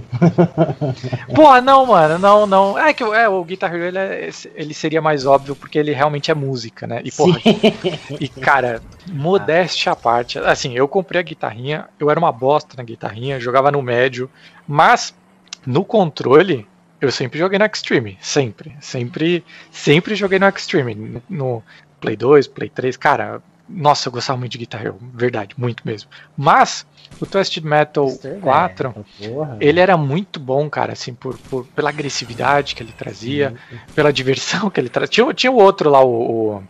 Como que era o outro de carro? O, é... o Vigilante 8. Vigilante 8. Também tinha uns puta especial fodas. né? Eu tinha o, aquele Earthquake, né? Aquele, aquele, aquele terremoto que era muito louco. É. do Twister. É. Mas assim, o, o, o Twisted Metal, além do. do assim, eu, eu, gosto muito de filme de terror, gosto muito de filme de slasher, né? Aquele, aquele negócio de, de ter o vilãozão lá, né? O, o, o, Halloween, o Fred Krueger, o Jason, né? E tal, Letterface. Sempre gostei muito dessas porcarias, gosto demais até hoje. E aí tinha, né, o, o, o próprio ali, né? O palhação ali, né? Sim, e, e, porra, tinha toda aquela historinha. É, então, tinha toda a historinha dele e tal. E eu achava muito louco esse, esse negócio de, mano, carros, tá ligado? Metralhando carros. Isso era muito foda. E assim, a trilha sonora, essa porra desse jogo é maravilhosa. É maravilhosa. E tem uma música nessa porra que chama Drácula, né? Que é do Rob Zombie. Me apresentou o Rob Zombie, basicamente, né? Anos depois, eu. É, anos depois eu vi o clipe disso na MTV, que é um clipe bem bizarrão e tal. E eu falei, caralho, que maluco louco, né? Comecei a ouvir muitas músicas dele, né? Muito mesmo. Tudo quanto é álbum. Caralho, eu sou apaixonado pelo Rob Zoom. Depois eu comecei, o que que eu descobri? Que o filho da puta é um diretor, né? Então, ah, é? é? ele é um diretor. É, eu, eu eu sou a, completamente apaixonado pelo primeiro filme dele, né? Na minha opinião, ele começou muito bem e foi, tipo, diminuindo o nível dos filmes, tá ligado? Mas o primeiro é muito, muito foda, que é A Casa de Mil Corpos. A Casa de Mil Corpos, depois tem Rejeitado pelo, Rejeitados pelo Diabo, né? É, tem o 31, Bruxas de Salem. Ele fez, em 2006 e 2008, ele fez um remake do Halloween, né? Aquele do John Carpenter, ele que fez o, o Halloween 1 e 2 ali é, que o pessoal, quem é muito fã de Halloween do antigo, não gosta dessa versão do Rob Zombie. Eu entendo muito o que, que ele quis trazer para essa versão. Gosto muito também. Eu sou apaixonado pelo Rob Zombie pra caralho. Ele e a esposa dele, a Sherman Zombie, mano, tomar no cu, amo eles. É, e tudo isso, tipo, a música, tá ligado? O, o, o contexto de terror, a, a, minha paixão pelo diretor, mano, nasceu tudo nessa porra de um joguinho de carrinho, tá ligado? Caramba. E não é um joguinho de carrinho de corrida, né? É um joguinho de carrinho que, que mata os outros. Né? Então é uma parada que também me marcou pra caralho, né? E, e eu gosto, cara, eu gosto. Eu lembro, eu lembro da gente jogando nós três, mas eu lembro da gente jogando mais o Vigilante, na sim, real. Sim, eu sim. lembro mais do Vigilante. Mas, porra, mano, Twisted Metal, e em especial o 4, puta que pariu, sensacional. É, é muito marcante para mim. Para mim também, o 4 é muito foda, cara. Pra mim, que, tipo, pra mim, assim, eu joguei muito Vigilante 8, assim, mas tipo, muito mesmo, até nas épocas que você tinha aqueles lugares que você alugava o videogame pra você jogar, né? Sim. muito nessa sim. época, mas, cara, o, o Twister Metal pra mim, meu. É o 4, né, o Sweet Todd, o, tinha um malucão lá que mandava um míssil nuclear, cara. Sim, que, que, que era, era tipo um morteiro, né? Porque é, ia pra cima, saía da tela e caía, né? É o Calypso, o nome do, do personagem.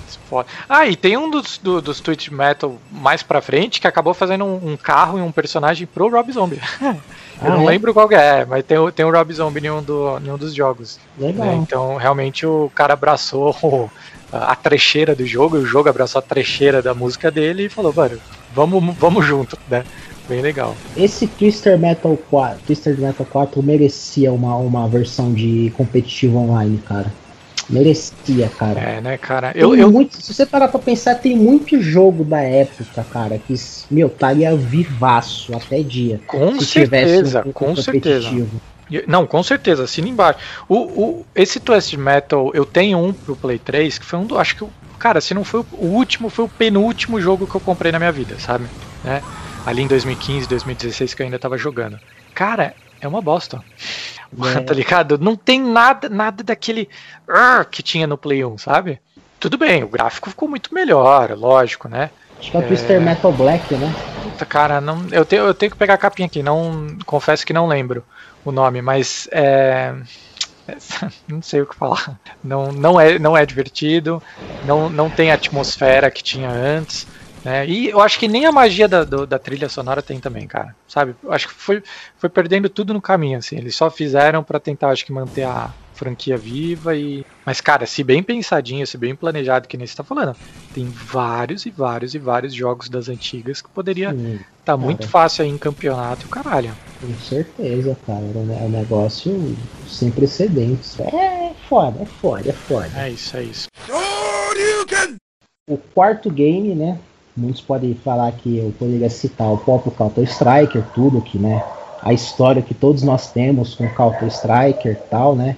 Entre muitos jogos de tiro. Um, um jogo também muito legal, que eu até jogava com, com uma pessoa que era da nossa roda de amizade, que é um jogo chamado da linha. Era uma linha parecida. É como se fosse o sucessor né, do, do Rainbow Six, que era a saga da Delta Force a saga da Delta Force que você Delta Force. é tipo tem, tem muito meu, tem muitos tem muitos muitos muitos muitos muitos muitos muitos do Delta Force só que tinha um específico que tinha tanto para computador quanto para PlayStation Uhum, que você entrava com um amigo seu e você ia fazer missões sabe certo. você ia fazer missões. Só que, velho, o toque realista que tinha no jogo, de você tava assim, tipo, com o seu amigo indo assim no meio do mato, e se você fizesse muito barulho, os inimigos já iam pra cima de você e tal. Aham. Mu- Muito, muito fogo. E a, meu, a própria, né, a, a, própria próprio esquema da, da, da, da- do Counter Strike, né? Toda a história do Counter Strike, eu não preciso nem me aprofundar tanto tal. Mas enfim, o jogo em si é o que eu tinha comentado no começo, antes de começar a gravação, o Arma.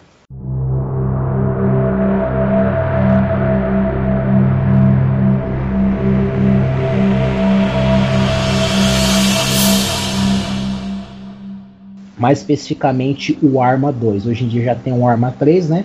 Que ele é o sucessor de um jogo que, quando saiu, saiu só nos Estados Unidos, que foi uma puta de uma mania, que até que eles usavam para instruções, para uma instrução mais di- dinâmica para os soldados americanos, que o nome do jogo é American Army. Peraí, peraí. Você tá falando que o, que, que o game realmente era usado Sim, Pra militares. Sim, sim, sim, sim. O jogo realmente era usado para dar mais um esquema de dinâmica.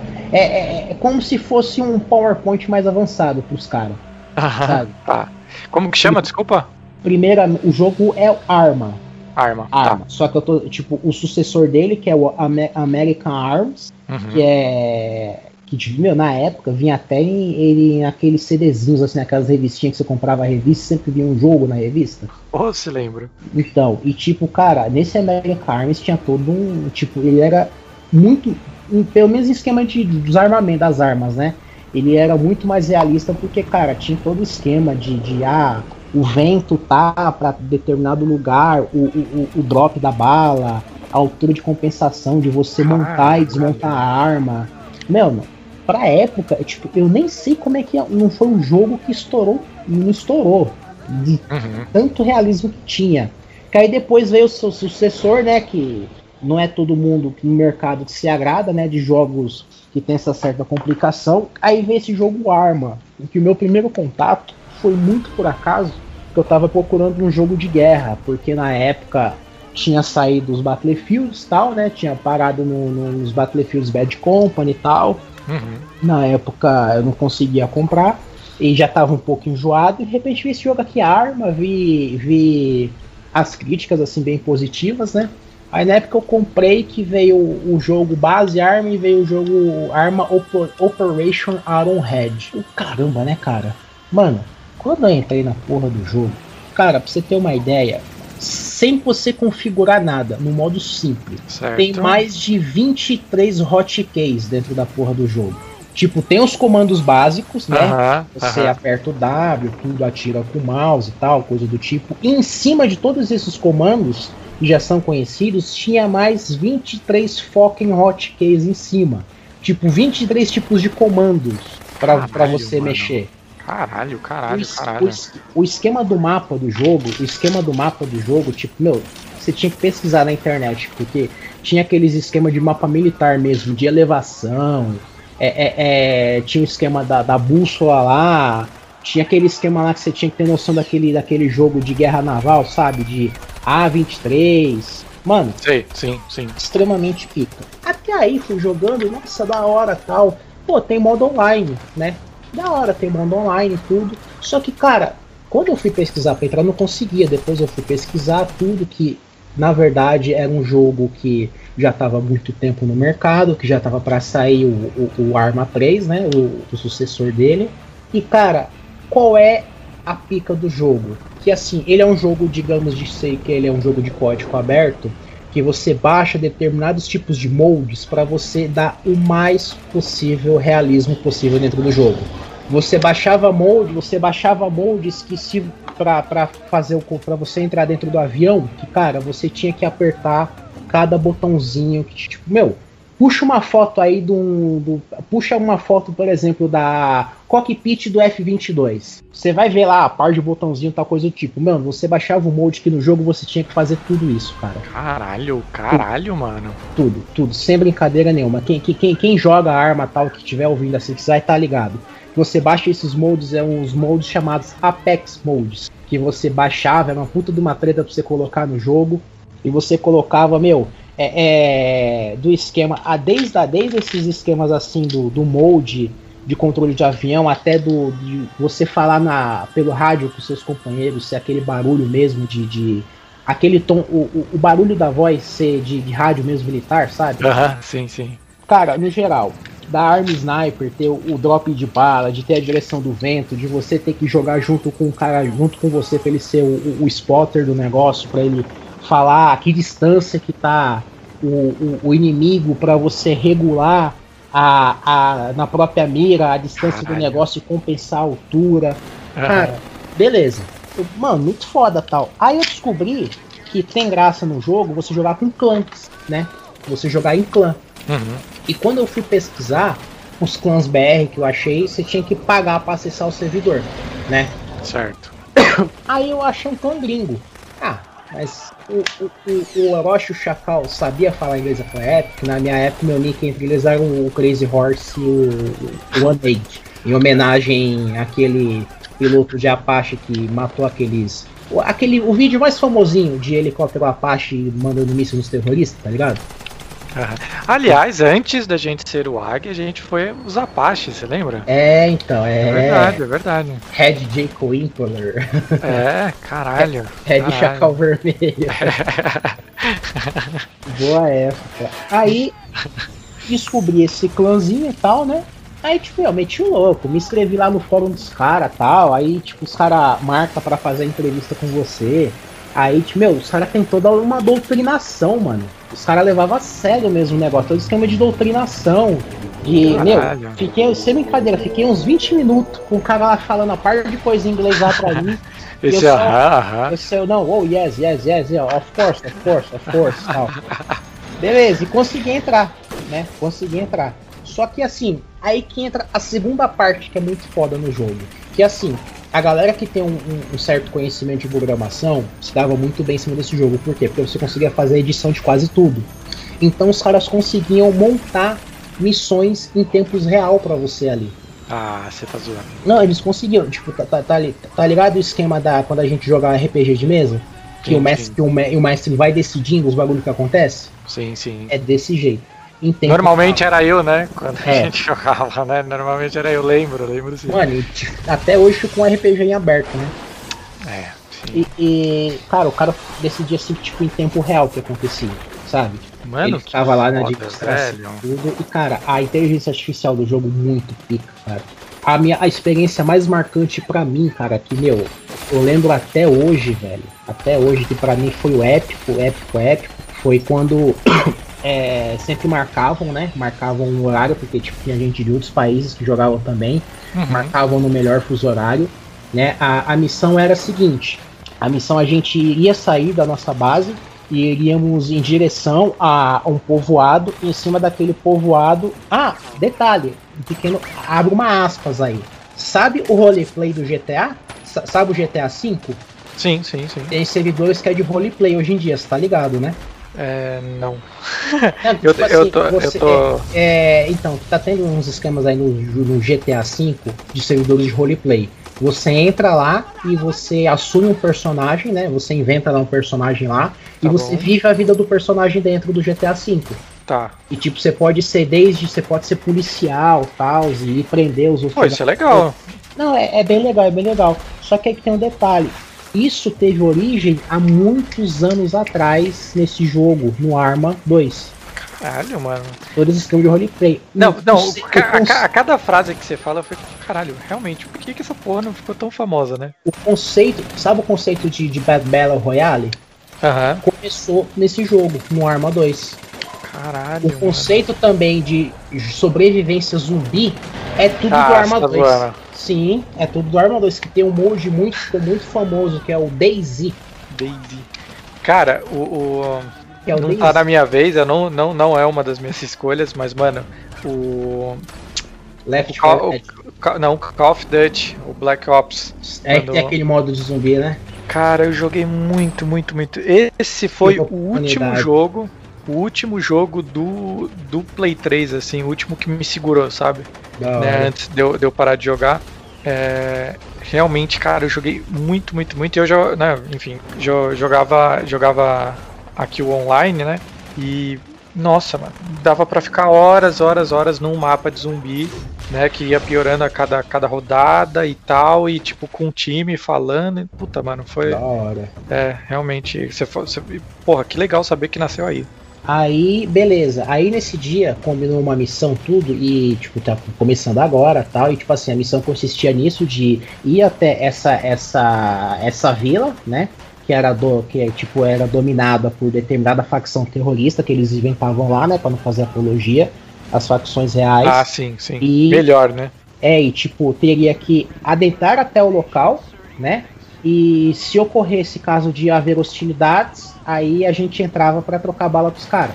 Só que, mano, nessa brincadeira, tipo, tinha a galera que ficava no posto de comando, tinha a galera que ficava no posto de comunicação, tinha os caras que era tipo, os caras de patente alta que ficavam no helicóptero lá, Black Hawk lá, tipo que nem um filme mesmo, Focão Nele Perigo. Sim, sim, sim. Tinha uns caras que ficava ro- rodeando de helicóptero tal, passando informação no negócio. Tinha uns caras que era disfarçado, tava lá na vila que interagia com os NPCs, que dependendo das informações que o NPC dava, o cara passava informação que passava pra gente que tava em campo. Sabe? Caralho. Meu, ca- ah, tá, meu, boa. Não tem um Falcão Negro em Perigo no começo? Quando eles vão chegar lá? Sim, sim, E sim. tinha até aquele maluquinho lá, que era da, que era da Delta, que ele tá lá no meio dos caras, tudo disfarçado. Que, que- não o Eric Bana, o outro cara, né? Isso, isso, meu, Aham. era, desse, era desse jeito que os caras faziam. Ficava o pessoal lá, Caralho, ficava, ficava os caras lá dentro do avião de prontidão pra levantar voo, os caras nos helicópteros Apache, tudo. Bem, tipo assim, tudo, beleza. Só que aí o que, que aconteceu? O cara que era pra ser piloto do, do Chinook, que é aquele helicóptero de transporte de infantaria, deu uma merda lá e o cara não apareceu. E eu já tinha uma certa noção já, né? Porque eu tinha Uhum. jogado, eu tinha, já tinha jogado, mas não no modo full realista, né? Uhum. E tipo, tinha até tudo, os, pedal pra você ir pra cá e pra lá, que você aperta um pedal e tem que puxar a manivela pra cima, pro helicóptero ir pra tal lado e tal, enfim, Caralho, beleza. aham. Aí os caras falou tipo, hey yo, Crazy Horse, do, do you know about the pilot? Quando os bagulho lá, eu... E mano, eu tipo, tava meio distraído, eu, não, yeah, yeah, yes, yes, yes, yes, yes, yes. Ele, ok, ok, ok. Aí do nada, meu, minha tela fica escura, e quando a minha tela acende novamente, eu tô no piloto da porra do helicóptero. Nossa. Fudeu. É. Fudeu. Aí eu olho assim pra trás, né? Dá pra você olhar pra trás, eu, mano, eu vejo mais de 30 negros junto comigo. Nossa. Eu vou morrer e vou levar esses velhos comigo. Fudeu. A minha sorte, a minha sorte que eu consegui trombar dois BR que jogava junto, né?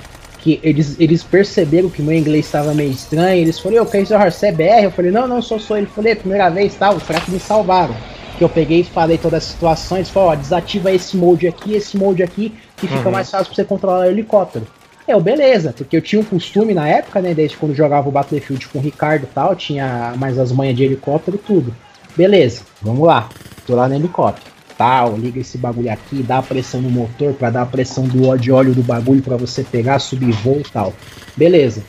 Aí a gente pede permissão, né, na Crazy Horse, request permissions to, to, to proceed to AO, né, é action point e tal. Aí os cara dá um tempinho lá, que passa pro comando, lá é o commander e tal, beleza, vai, levanta o voo, começa aí. Tive, a permissão pra levantar o voo, tudo, né, beleza. Só que no meio do caminho, né, tinha o, o cara lá que era como se fosse o capitão, o líder da equipe, tudo, né, que a gente ficava em comunicação na direta lá, tipo, os pilotos ficavam em comunicação junto com os capitões, junto com, com a galera do alto comando. E do nada veio falando assim que só começou a trocar ideia do seguinte, que o cara que era o contato lá deles lá, de repente sumiu, né? Sumiu o cara, era contato lá. Beleza, aí tipo, aí o cara falou, não, para o helicóptero aí, catei, deu uma parada no ar tal, né? Aí esperei, não, beleza. O, o comando falou pra gente prosseguir. Beleza.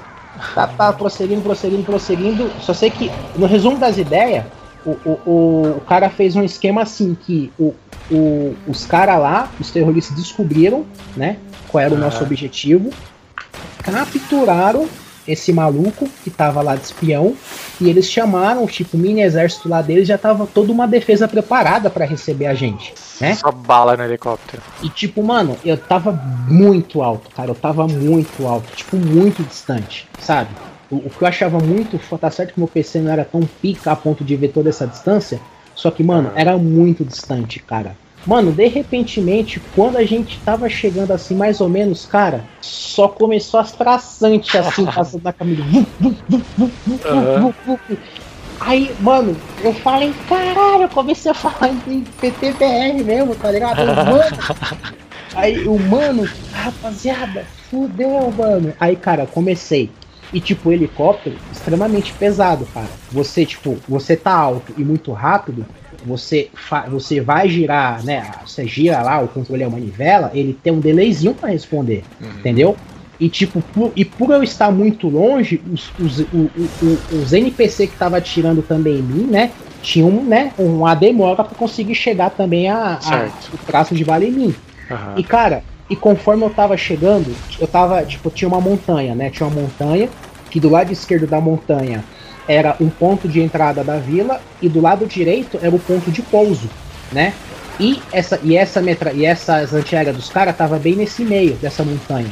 Então, tipo assim, eu tava do lado esquerdo da montanha, comecei a tomar bala, comecei a tomar bala. Aí eu comecei a subir mais ainda o helicóptero, assim, as balas, tipo, quase chegando em mim. Tá. Eu, caralho, mano. Aí os caras, não, vamos pular, vamos pular. Eu falei, não, não, não precisa pular, não, segura. Mano, e tipo, apertando assim com força o helicóptero demorando pra ir, as balas tal, chegando, chegando, chegando, até que, tipo, parou as rajadas de bala que estavam carregando.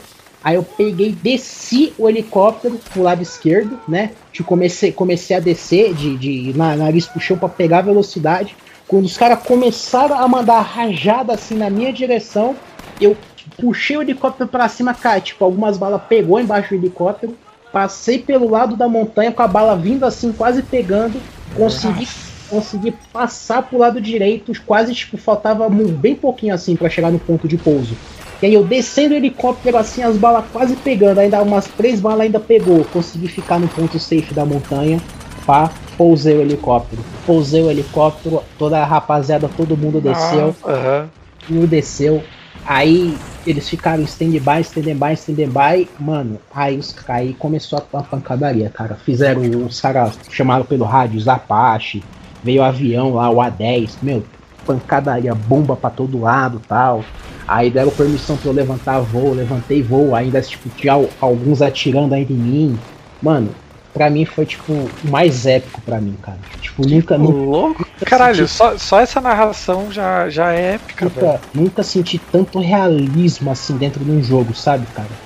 Então, isso que era uma parada que eu ia falar, porque, porra, você, você falou que um- praticamente tinha um dev ali sendo, sendo o mestre, sim, né? Sim. E, e, e toda essa atmosfera, velho, toda essa parada bélica mesmo que você tá, né? Que Sim. você trouxe, caralho. Mano, que experiência foda, velho. Que Sim, experiência cara. foda. Muito, mano, muito. Não, muito- eu imagino você com os gringos lá, você falando, caralho, caralho, caralho, e eles, what? What? Você, caralho, Não, meu é irmão, English, caralho. English, English. E o ba- o bagulho tem, tem, só batendo na lataria, o helicóptero subindo, você é louco, velho. Que... As, Caralho, as, as únicas, foda, as únicas foda. partes que eu, as únicas partes que eu entendia dos caras falando What the fuck? Our, our, our, our, tipo, our pilot is Brazilian, tipo, meu, nosso piloto é brasileiro? Caras, oh my god, fuck, fuck, Cê- no, cê fuck, tá o louco, piloto é brasileiro, o piloto é BR, entendeu? Vamos morrer. Caralho, velho, que experiência foda, Mano, mano. Que que- experiência foda. Essa é, é- essa parte do helicóptero, a parte a parte de a parte do, do resgate também foi foda que tipo depois que você cumpre a sua função, você pode tipo dar um suicide no seu personagem e ficar olhando a câmera do, do, do outro pessoal, tá ligado? Uhum. E tipo, mano, os caras lá entrando na, dentro da cidade, sabe? Entrando dentro da cidade, trocando bala com, os caras, tipo, meu, é igualzinho, foi igualzinho do Papão Nigiri Nossa. negócio. Os caras manjavam muito, manjavam muito.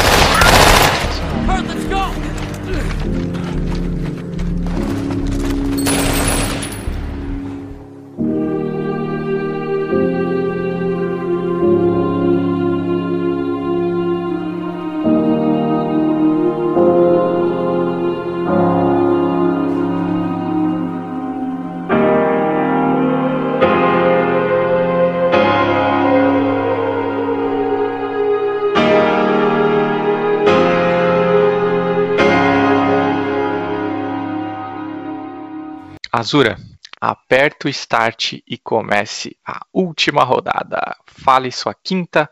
Não é a quinta indicação, né? Mas a quinta, o seu quinto game mais marcante aí pra sua história, cara.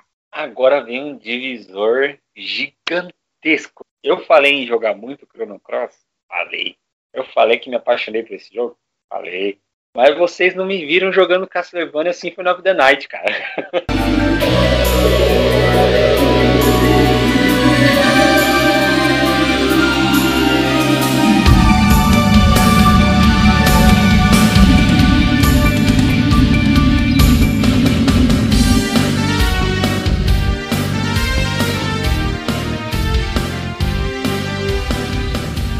não me viram passar mais de noite acordado jogando esse jogo. Indo atrás de cada item que era 0,01% de chance de cair do monstro. Cara, e é legal, peraí, peraí, antes de você entrar de cabeça no bagulho, é legal que você. Algumas rodadas ali atrás, eu fui falar do filme do Van Helsing, você meio que já deu um spoiler do Castlevania, né? É, então. Porque já... aquela porra eu te ver, que eu fui enganado. quem, quem, quem, quem, tava, quem tava ligado aí já viu o spoiler de como você encerrar essa rodada. Mas fala aí, cara, fala aí desse- dessa sua ligação com, com todo o universo, né, Castlevania. Cara, a série Castlevania eu adoro. né? Os primeiros jogos eu não cheguei a finalizar. É, um pela dificuldade de hoje em dia estar jogando e outro pela dificuldade de estar finalizando aquelas porra. Tem que ter muita paciência. Porque, né, o controle do Super NES, do Nintendinho, do Super Nintendo era uma. É limitado, né, mano? Isso que era uma desgraça. É. Então, é, mas eu joguei eles até onde eu consegui. Joguei o celular. Na época que o celular era com botões e não com touch. Existiam celulares com botões, Ricardo? Na época era tecladinho. É, o tecladinho. Na época que o Nokia era o colete à prova de balas. É, era o Kevlar, né, cara? Kevlar É, total. é. E, bem, hoje em dia, muitos conhecem, principalmente por essa série animada maravilhosa que tem na Netflix, que, aliás, eu estou acompanhando uh, atualmente.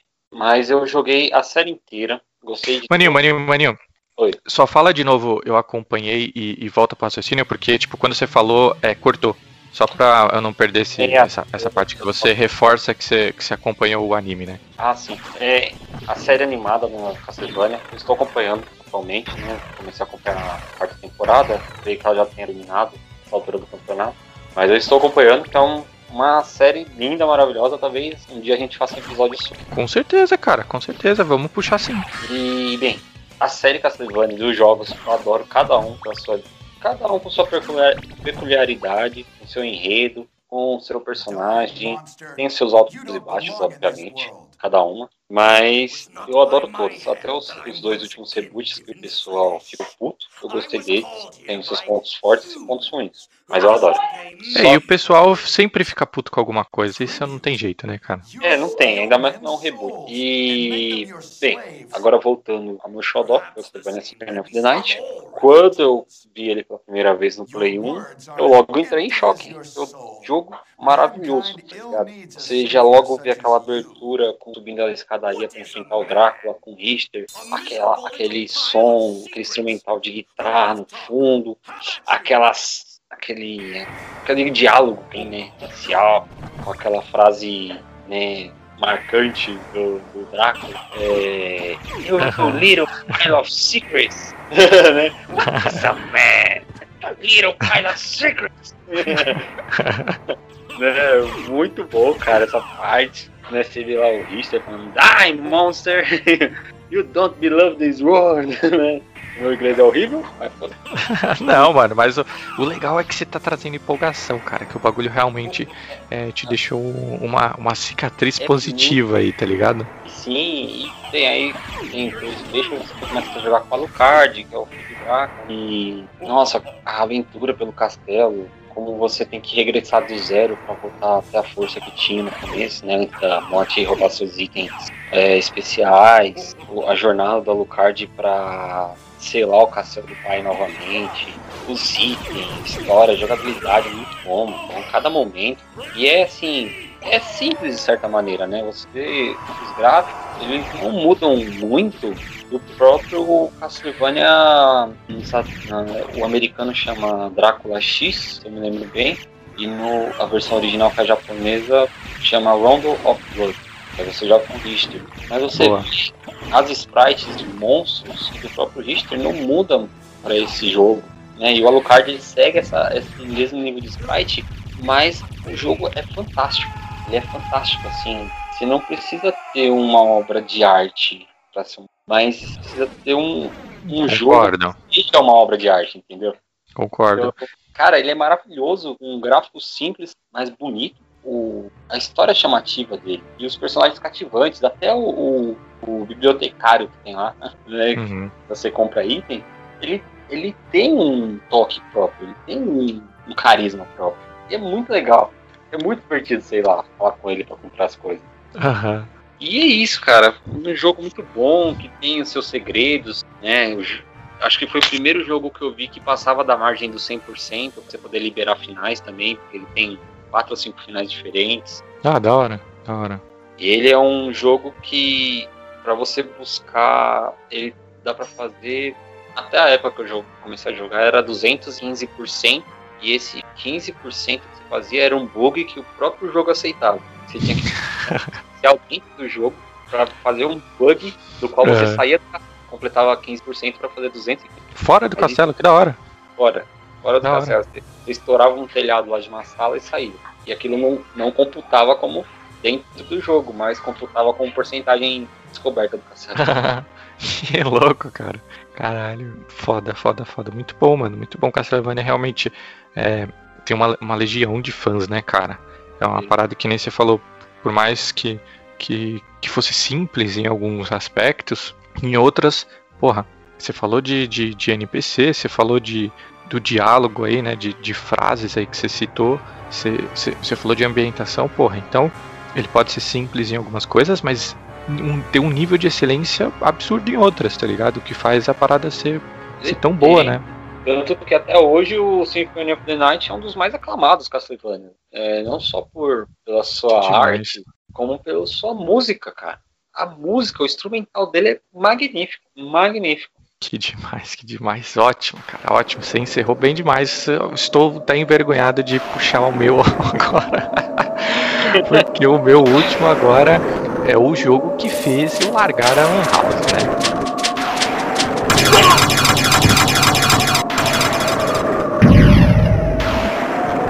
Ai, caralho, chegou. Chegou a hora de trazer o, o último, o último aqui do Sork, cara. At last. Cara, né, eu comentei do Call of Duty, né, do Black Ops, que foi realmente do, do Play 3, eu acho que, que, que mais me pegou, né, no Play 3. Tirando, tirando, né, enfim, os FIFA e, e, e, e essas coisas aí e tal. E se eu fosse pegar um do PC e tal pra falar, teria que ser Counter-Strike, mas eu acho que o Counter-Strike já foi tão tão citado aqui que ele tá presente, né? Por mais que não, não seja uma escolha viva, ele tá presente aqui no- na discussão. Então, o meu último aqui, né? Deixando agora o PlayStation 1 de lado, vou, vou terminar minha lista com o Play 2. Cara, vamos lá. É, eu- como eu disse, né? Nem vou chegar aí no Play 3, porque realmente essa do Play 2 foi, eu acho que o ápice aí do- das paradas que eu, que eu gostei muito, que eu realmente amei, cara. Foi a vez, eu acho que, que eu sempre brinco com vocês, né? Que eu falo, pô, não peguei tanta fase do, do Battlefield na Lan House com vocês, porque do Counter-Strike eu acabei. Do, do, do Counter-Strike, não, vamos, vamos- ser honestos, vamos, vamos dar nome aos bois, né? Da Bomb, ali na Lapa, é, eu fui deixando a Bomb, né, a nossa Lan House, para começar a ir no Pé Games, né? Que é a lojinha ali na Lapa que, eu, que, que eu e o Ricardo colava muito para comprar jogo de Play 2, né? Ah, ali é E- uma boa época. Cara, ali é, então. O, o, o, o que que acontece, cara? Na, no Pé Games, os caras começaram a alugar videogame, né? Eles alugavam, eles tinham três videogames, era três videogames, três TVs, três cadeirinhas, né? Que era, que era algo até que normal ali na época do Super Nintendo, né? Existia muito de- desses rolês assim. Só que meio que morreu por um tempo, né? E, aí quando saiu a parada ali e tal, tipo, teve, teve muito desses, desse- desses negócios ali no Pé Games. E aos poucos eu fui deixando de ir na Bomb pra, para alugar algumas horinhas ali no videogame. O, o jogo que fez não só eu trocar a Lan House por, por esse lugar de nome duvidoso, e não fez apenas eu querer comprar um, play, um PlayStation novo, mas me fez comprar um memory card antes de comprar um videogame para eu poder ir jogando essa porra, gravando e poder continuar indo pra porra do Pé Games, continuar minha história. Foi um jogo de luta, cara. É o Def Jam Fight for Knife.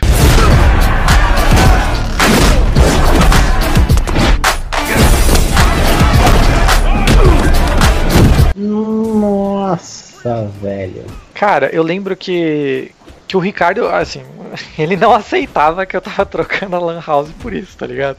Mas o Def Jam, cara, ele, ele, ele tinha uma atmosfera, um ambiente, assim, né? Porque, enfim, primeiro que, que, que eu gosto muito de rock, né? Eu, eu me visto muito, né? Meu estilo tem muito a ver com, com, com metal, essas coisas e tal. E, o- e o jogo é sobre rappers, né? É um, Sim. um amontoado de rappers ali que eu sempre, porra, sempre. Eu, porra, eu consumo rap pra caralho, né? Por mais que eu não tenha estilo de rap, eu gosto de rap pra caralho, né? E, porra, eu tava vendo todos os caras ali que acompanhava na MTV num jogo, tá ligado? E, tudo bem, até aí beleza. Aí quando você vai jogar o jogo, o, o, o, o, controle, o- a diversidade na luta, de estilos de luta, de, de entre aspas, fatalities, né? Ali, os especiais e tal, era muito, muito, muito foda, muito diferenciado. Né? O, o lance de você poder usar o cenário a seu favor era muito diferente também. Eu nunca tinha visto nada do tipo. A edição que você fazia nos personagens, né? Do estilo de luta, Isso. tudo. Você Isso, montava um negócio seu, cara, personalizado. é isso que eu ia chegar, cara. Essa é a parte que. Jogo legal. É, jogabilidade legal, né? Personagens legal, história legal, música, né? Tinha muita música foda. As personalidades no jogo, cenário, tudo. Cara, ali para mim foi um divisor de águas do, do- da customização de personagem. Eu nunca tinha visto nada igual de tipo, peraí, eu posso mudar o cara, o rosto, aquilo, o peso, a luta, as roupas. Eu vou ganhando dinheiro nas lutas. Opa, posso comprar carro, posso comprar isso, posso fazer tatuagem, caralho. Peraí, eu posso escolher as minas que eu pego no jogo, isso aqui. Cara, começou a chegar num nível que eu falei, mano, peraí, eu não, eu não. Caralho, eu nunca vi nada disso. Nunca vi nada igual, nada igual, nada igual, tá ligado? É, depois. Acabou, né? É, é, te, teve um Def Jam antes desse, né? Um Def Jam em 2003. É que eu acho que era, eu acho que era só Def Jam que, que aí era luta também, tinha uns rapper e tal, mas era meio que no ringue, coisa do tipo, né? Eles ainda não tinham achado o formato do Fight for Night, que é foda. Eu acho que foi depois, não? Não, teve um antes, e, é, teve um depois que não, não, não engrenou tanto como esse, né? Não, não foi tão foda. E, e também teve um, um Def Jam, que é tipo um Guitar Hero pra rapper. Que é, mano, sério, é um karaokê. Porque basicamente é. você tem que cantar, tá ligado? É, Def Jam, só que você canta o bagulho. Mas ah, foda-se, né? Cara, o Def Jam Fight for Night foi foda, foda, foda. E eu brinco que, tipo assim, se um dia eu voltar a jogar no videogame mesmo, pra valer, né? Quem sabe ter um Play, Play 6, sei lá eu, né? Seria um Def Jam novo, tá ligado? seria um Def Jam, porra, com os rappers de agora. Que, porra, ia dar pra colocar muita gente foda também. E, e, não era só rapper, né? Pô, no Def Jam tem o Dani Trejo, por exemplo, né? O nosso querido Machete, né? É, tem atores, tem, tem, tem, um, tem umas personalidades assim que eu falo, mano, dava pra pôr gente foda pra caralho num jogo desse. Mano, né? é uns conceitos antigos, cara, que pô, mano, seria muito pica pra hoje em dia.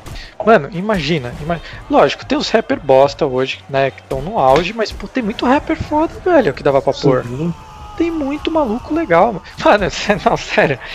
Imagina você lutando pra valer usando um Drake, por exemplo. Que, que sensacional. Com aquela dancinha, tá ligado? Uhum. Plau, plau, plau, mano. Ia ser foda pra caralho. Mano, tira o Fat Joe, coloca um Rick Ross. Boa. Porra, tá ligado? Um gordão de respeito ali pra tretar, né? Então, cara, nossa, seria foda, seria foda. E é um jogo assim que eu tenho muito carinho. E, e eu lembro que, mano, foi bizarro, assim, eu tipo, na época era muito caro, né, o memory card. Sim, E eu juntei dinheiro. Né? Acho que era, era a opção de 8 mega e de 16 mega, não era? Isso, isso. E aí eu, eu tenho também esse memory card até hoje. Eu, você percebeu, né? Eu tenho as fitas todas que eu falei e os memory cards que eu falei também, né? Eu, eu comprei essa porra, velho. Porque assim, eu joguei o primeiro dia, falei, pô, sensacional. Fui jogar a segunda vez, falei, putz, mano, tem que fazer tudo de novo, né? Bonequinho e tal. Falei, não, peraí. Quando eu fui jogar a terceira vez, eu falei, mano, eu vou comprar o um memory card. Que aí eu quero, né? Quero ir jogando a história. Porque eu não tinha condição de comprar um play ali na época, nem fodendo, cara. Era muito caro. E eu falei, pô, uhum. vai me divertindo assim, mano. E eu comprei, comprei o memory card e fui jogando, tá ligado? É estranho pra caralho, né? Você tem o memory card e não tem videogame. Mas, porra, foi, foi divertido, valeu a pena pra cacete. Gosto muito desse Jeff Jane. Nossa, deu, deu vontade de jogar essa porra, juro pra você. Mano, foda, cara. PlayStation por PlayStation, mano, tipo, ou você era, tipo, Playboy pra você ganhar, ou tipo, você uhum. era dos rolos que você pegava um usado com um brother teu. Que nem o meu PlayStation, o, o, o, o, meu PlayStation, cara, eu tinha comprado usado de não sei quem, cara, que eu tinha pego na época. Não sei, não sei se foi do E você tá falando do 1? Não, não, do 2, do 2. Do 2, ah tá, tá. Dois. no 1 um, você tinha o. Você, é, você tinha o One, né? Aquele é, o menorzinho Slim, né? É, eu lembro. Que na, na época, meu pai nos rolos lá tinha comprado e tinha mandado pra mim, pra Pernambuco. Da hora. Foi logo hora. as primeiras versões do Slim, que tinha é. saído, que tinha problema na fonte dele e tal, que eu tive que trocar. É, eu tinha o quadradão, né? Eu tinha um. É, então. E, é, o teu era aquele pequenininho, mal bonitinho, mano. Isso. E cara, eu lembro que eu tinha pegado de não sei quem, cara, na época. E eu tinha até comprado um, um pedestal para ele, para ele ficar em pé, né? Porque os PlayStation 2 em diante foram feitos para funcionar de pé, né? Sim, sim na, na é, verdade. comprado um pedestalzinho que ele ficava assim de pé e o pedestalzinho ficava com uma luz azul brilhante, sabe? Com, com, com os neonzinhos, não sei se você chegou a lembrar. Não, não é, então, não lembro, não tô lembrando. Né? O 2 que você pegou era, era, o, era a versão antiga, o grandão, ou era o Slim? Não, não, era o Slim. Era o Slim, tá. É, o eu meu não, também era o Slim. Uhum. É que eu não lembro se eu tinha pego do Ricardo. Não lembro se eu tinha pego do Ricardo ou se eu tinha pego do Max lá, do, do Pascoal na época. Uhum. Eu só sei que no final de tudo foi quando eu me, realmente me aposentei de vez lá dos consoles. Que meus últimos jogos do PlayStation foi o, o God of War, e depois ficou um bom tempo no Need for Speed. Uhum. né? Jogar um pouco daquele tal do Black também, aquele jogo de tiro lá, Black. Ah, sim, que destruiu Eu- o cenário e tal. É, e eu troquei com o Pascoal, com, com o Máximos, numa placa de vídeo. Que eu tava precisando da placa de vídeo porque eu já tava jogando World of Warcraft. Só que eu não tinha placa de vídeo decente. Aham. Eu fiz a troca com ele na época e desbandei de vez pra plataforma PC. E aí virou o nosso querido PC Gamer. né? É legal, né? O, o Ricardo, ele, ele, ele sempre foi do videogame, hoje ele joga muito pelo celular, né? Assim, É, você foi pro PC e eu. E eu não fui, né? Por lugar nenhum. Mas quem sabe onde eu volte. ah, você decidiu fazer o certo, que é estudar e ser gente grande. Não, não, na real, cara, assim, tipo, um tempo livre que eu tenho, eu acabo, eu acabo vendo filme, né? E eu poderia jogar, cara. Não É. parou no tempo igual nós. Não, pelo- não, não tem nada a ver não, mano. Eu acho, acho que a parada, parada é boa também, tem, tem, tem os seus, seus benefícios aí, né? Os diferenciais. Cara, chegou a hora, última rodada, último game. E você ainda não falou de Warcraft, cara. Você acabou de citar essa porra, você não vai falar disso, cara? Eu vou falar agora. Ah! World of Warcraft.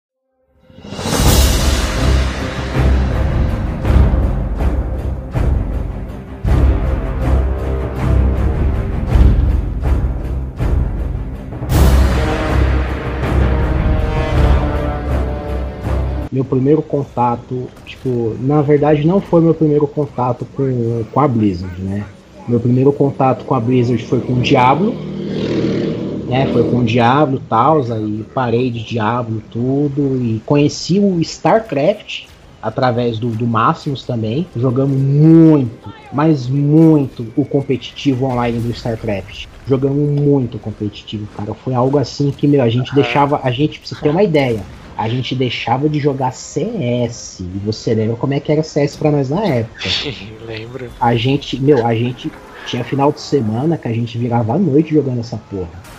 E, cara, do nada, estávamos lá na Internet Game Bomb jogando CS, deixando o, o, o Char lá no mundo online batendo sozinho. Até que eu vejo um, um cara que era, era. Ele já usava hacker no CS, né? E o cara era tal do SNC, ele jogando o beta do World of Warcraft. O Vanilla, o classicão, começo de tudo. Na época ele pagava 30 fucking dólares para ter acesso ao servidor. Pra aquela época, meu, aquela época era o quê? 2004, 2005? É, é. Mano, então, tipo, na época era muito dinheiro. Eu falei, é assim, porra, da hora o joguinho e tal, né? Pá. É isso aí, o que? Ah, não, é do jogo Warcraft. Então, nossa, da hora. O RPG do Warcraft, eu já tinha conhecimento do Warcraft, né? Mas não tinha jogado. Beleza, passou. Ah, Aí começamos a frequentar mais a internet games, né? Aquela lá perto dos bombeiros, em cima do, do, do antigo cassino. Que, que, que aquela vez a gente pulou a grade e o bombeiro É. quase prendeu a gente, sim. Isso, isso. Ué. E tive contato com o Warcraft, que eu comecei no, no Warcraft Reign of Chaos, que, é que tinha na época, né? E depois veio a expansão do Frozen Throne. E tipo, jogava só o PVP mesmo, lá entre amigos, tudo. Eu tipo, nossa, que da hora, tal, Orc, Undead, Night Elf, humano, né? Todo aquele esquema que eu citei das cores marcantes, tudo bonitinho e tal. Até que comecei a jogar o modo história, né? Tal, não dei muito, não dei muita primazia e beleza, foi passando. Até que umas épocas eu consegui um PC um pouquinho melhor. Eu falei, mano, deixa eu ver essa porra. Comecei a jogar o Warcraft em casa, o modo história. Hum. Mano, eu falei, cara, o que que é isso? Não, não pode ser, mano. Como um jogo que é dessa época tem toda essa história? Como?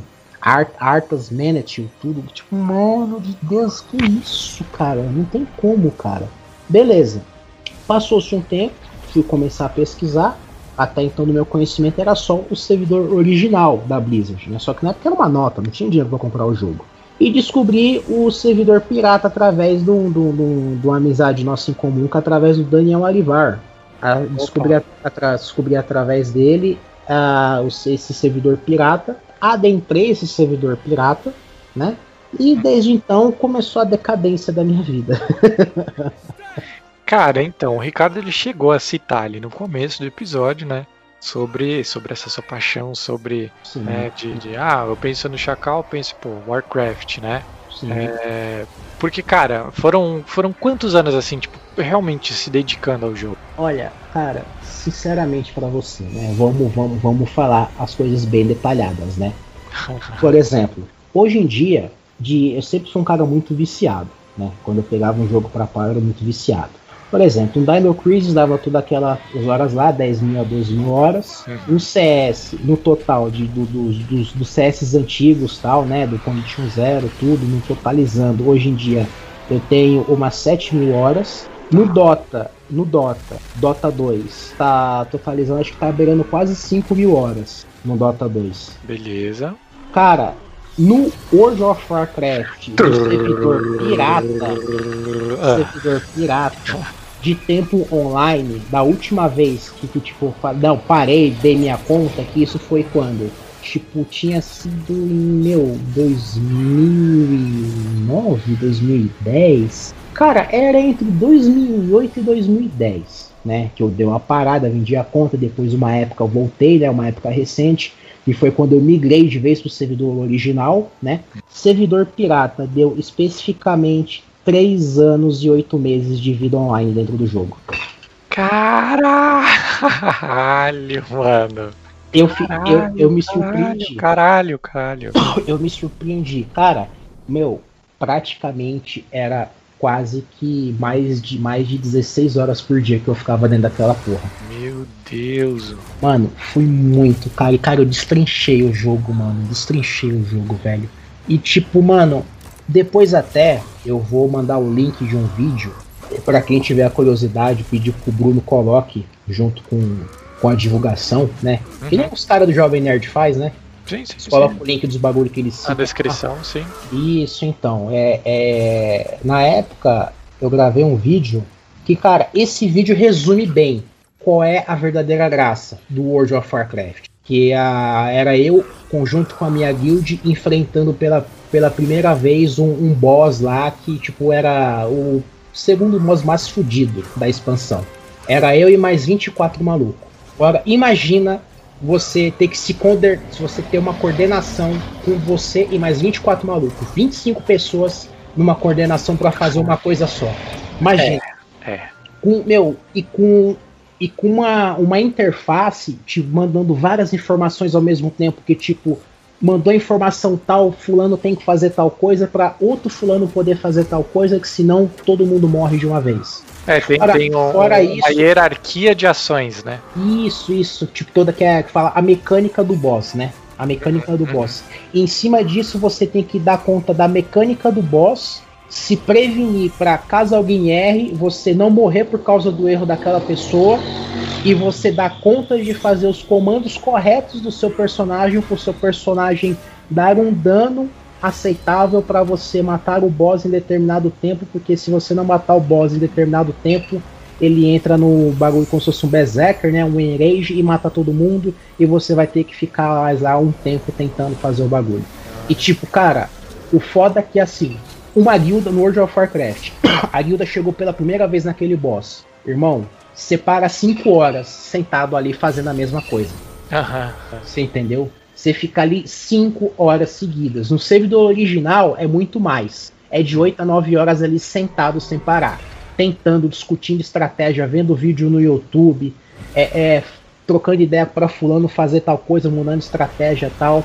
Você tem que dar os comandos certos no seu personagem para você conseguir fazer a sua função e você é, ser, como é que fala? Você ser efetivo dentro da PT. Mano, é muito foda. Tipo assim, pra mim a maior diversão era essa dentro do jogo, né? Tipo, uma das maiores, né? Você juntar com sua galera, tal, par de cara, tudo tentando matar o bicho gigantesco lá, pai e tal. Aham. A história do jogo também, que é muito. É, a, a, história. É que assim, eu, eu também joguei, né? Eu joguei Hã? Warcraft, mas eu joguei bem pouco, né? É, eu, aliás, eu tenho, tenho também, agora, falando dessas coisas de fita e tal, eu tenho o, o primeirão, né? Sim, Tenho bonitinho aqui é, guardada. Eu, eu, E, eu lembro de ter feito o anãozinho lá, pá, né? Que, né eu, eu tinha um anão, um anão bruxo e tal lá. sim, o Arlok como era um gnomo, o Arlok. Eu lembro do seu nome, é verdade. Foi muito famoso no servidor. E aí eu, eu uma das coisas assim, eu, nunca avancei muito exatamente pelo, pelo tempo que ele consome. Sim. né? eu nunca, nunca consegui. Naquela época já consumia, hoje em dia, se você não viver pro jogo, você não consegue desenvolver, infelizmente. Então, é isso. que eu parei. É, isso que é, isso realmente é muito foda, cara. Isso pesa muito. Mas é, eu nunca, nunca adentrei tanto pra saber toda a história, coisa do tipo, tá ligado? Um dia eu ainda quero pegar é tipo um tão YouTube da profunda- vida e, É e- e assistir profunda bastante. quanto- é tão profunda quanto Senhor dos Anéis e Star Wars. Então, é, eu imagino isso. Eu imagino, cara. Eu imagino mesmo. que tem uns plot twist muito foda. E assim, essa parte de você jogar com essa galera, a parte dos do story mode, do, de você fazendo as quests, né? Fazendo as quests, e o, o desenvolvimento do personagem, que hoje em dia nos servidores atuais, o esquema de você editar o personagem é uma bosta, muito zoadinho. Agora, no, no patch que eu jogava, que era o Wrath of the Lich King, que tipo foi é, até hoje é considerado uma das expansões mais épicas da época, cara, cada detalhezinho contava. Era coisa que 1% que você colocava diferente já mudava quase que tudo o desempenho do seu personagem. Caralho, né, mano? Era, era bagulho de você, na sua árvore de talentos, você montar aquela build daqueles talentos pro seu personagem desenvolver, né, determinada função. Uhum. Era os equipamentos, os encantamentos em cima desses, desses equipamentos, as joias que você colocava nesse equipamento, o tipo de equipamento, os glifos secundários para te ajudar também, né? O- os ADD, os addons, né, que era para te auxiliar no que você iria fazer. Meu, tipo, no resumo, durante o dia você jogava, jogava, jogava, jogava, jogava, e à noite você virava à noite para desenvolver essa parte mais técnica do teu personagem. Caralho, mano. E tipo, eu cheguei a ser dono de guild, né? Cheguei a ser líder de guild. E tipo, mano, era um bagulho muito foda. Que, Como tipo, chamava a guild? é, várias guilds, né? A, ma- mas a mais épica, assim, que teve mais história foi a Rise of the Dead. Que foi, tipo, a, foi uma guild que quebrou as outras guilds, que os caras saíam das guilds deles pra vir pra essa minha guild. que da E, hora. tipo, além dessa parte, no aula indo do PVP, de você invadir a cidade da facção rival, que era Sim. aliança contra a horda. É. Bruno, imagina você e mais, tipo, várias PTs de 25 negros, mano, mais de 200 pessoas junto com você, você liderando toda essa galera, tipo, você liderando uma, um lado do servidor inteiro pra ir atacar o outro lado do servidor inteiro. Cara, quem joga Guild Wars sabe o que é isso. O, o- o, o, tipo, o tamanho, a magnitude da coisa toda, cara. De, tipo, mano, é, é um bagulho assim que, meu, você dá uma ordem e, de, e meu, trocentos neguinhos seguir o que você fala, sabe? Foda. Eu, é, eu nunca, eu nunca tive essa experiência, acredito que eu nunca vou ter, né? Num, num- jogo tão foda como Warcraft. Mas, cara, eu já vi muito vídeo que eu fiquei. aquela vontadinha de, porra, devia ter participado disso em algum momento da vida. Cara, mano, e o, o, o vídeo que eu vou mandar é do meu, do meu ponto de vista, do meu POV, com a gente enfrentando esse boss, a Sindragosa. Você vai ver o meu gnominho lá, o Warlock, que se transformava no demôniozão, soltando umas skills lá, que, tipo, a, a, o meu gnomo, ele tinha uma skill que pro servidor era que mais, tipo, é o que mais batia.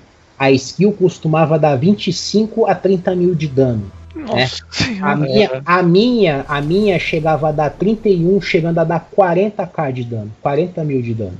Caralho, Chacal. O meu Warlock era o mais pica do servidor. Warlock era o mais pica do caralho. servidor, mano. E, tipo, mu- tipo não, os molequinhos me adicionando, chegando pra trocar ideia, pra ensinar a jogar tal. Porque assim, qual é o legal do servidor pirata? Que o servidor pirata ele tem os bugs, né? Ele tem os bugs dele. E quando você entende os bugs desse servidor, você consegue trabalhar em cima desses bugs para montar o seu personagem ter performance. Então é um negócio que você não vai encontrar em YouTube, porque é um servidor pirata desconhecido. Uhum. Entendeu?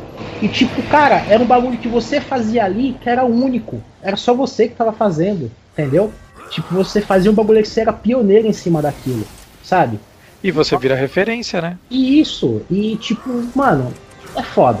Tipo, vou- eu vou deixar o vídeo Por favor. que tá, que tá esse aqui. A... Manda, manda lá no chat do, do Whats que aí eu coloco. Tinha até aqui, é, era até um canal que eu tinha criado aqui, Number One, né? Que era a guild que eu tava de líder na época, versus Simbragosa 25H, que seria 25 Heroic.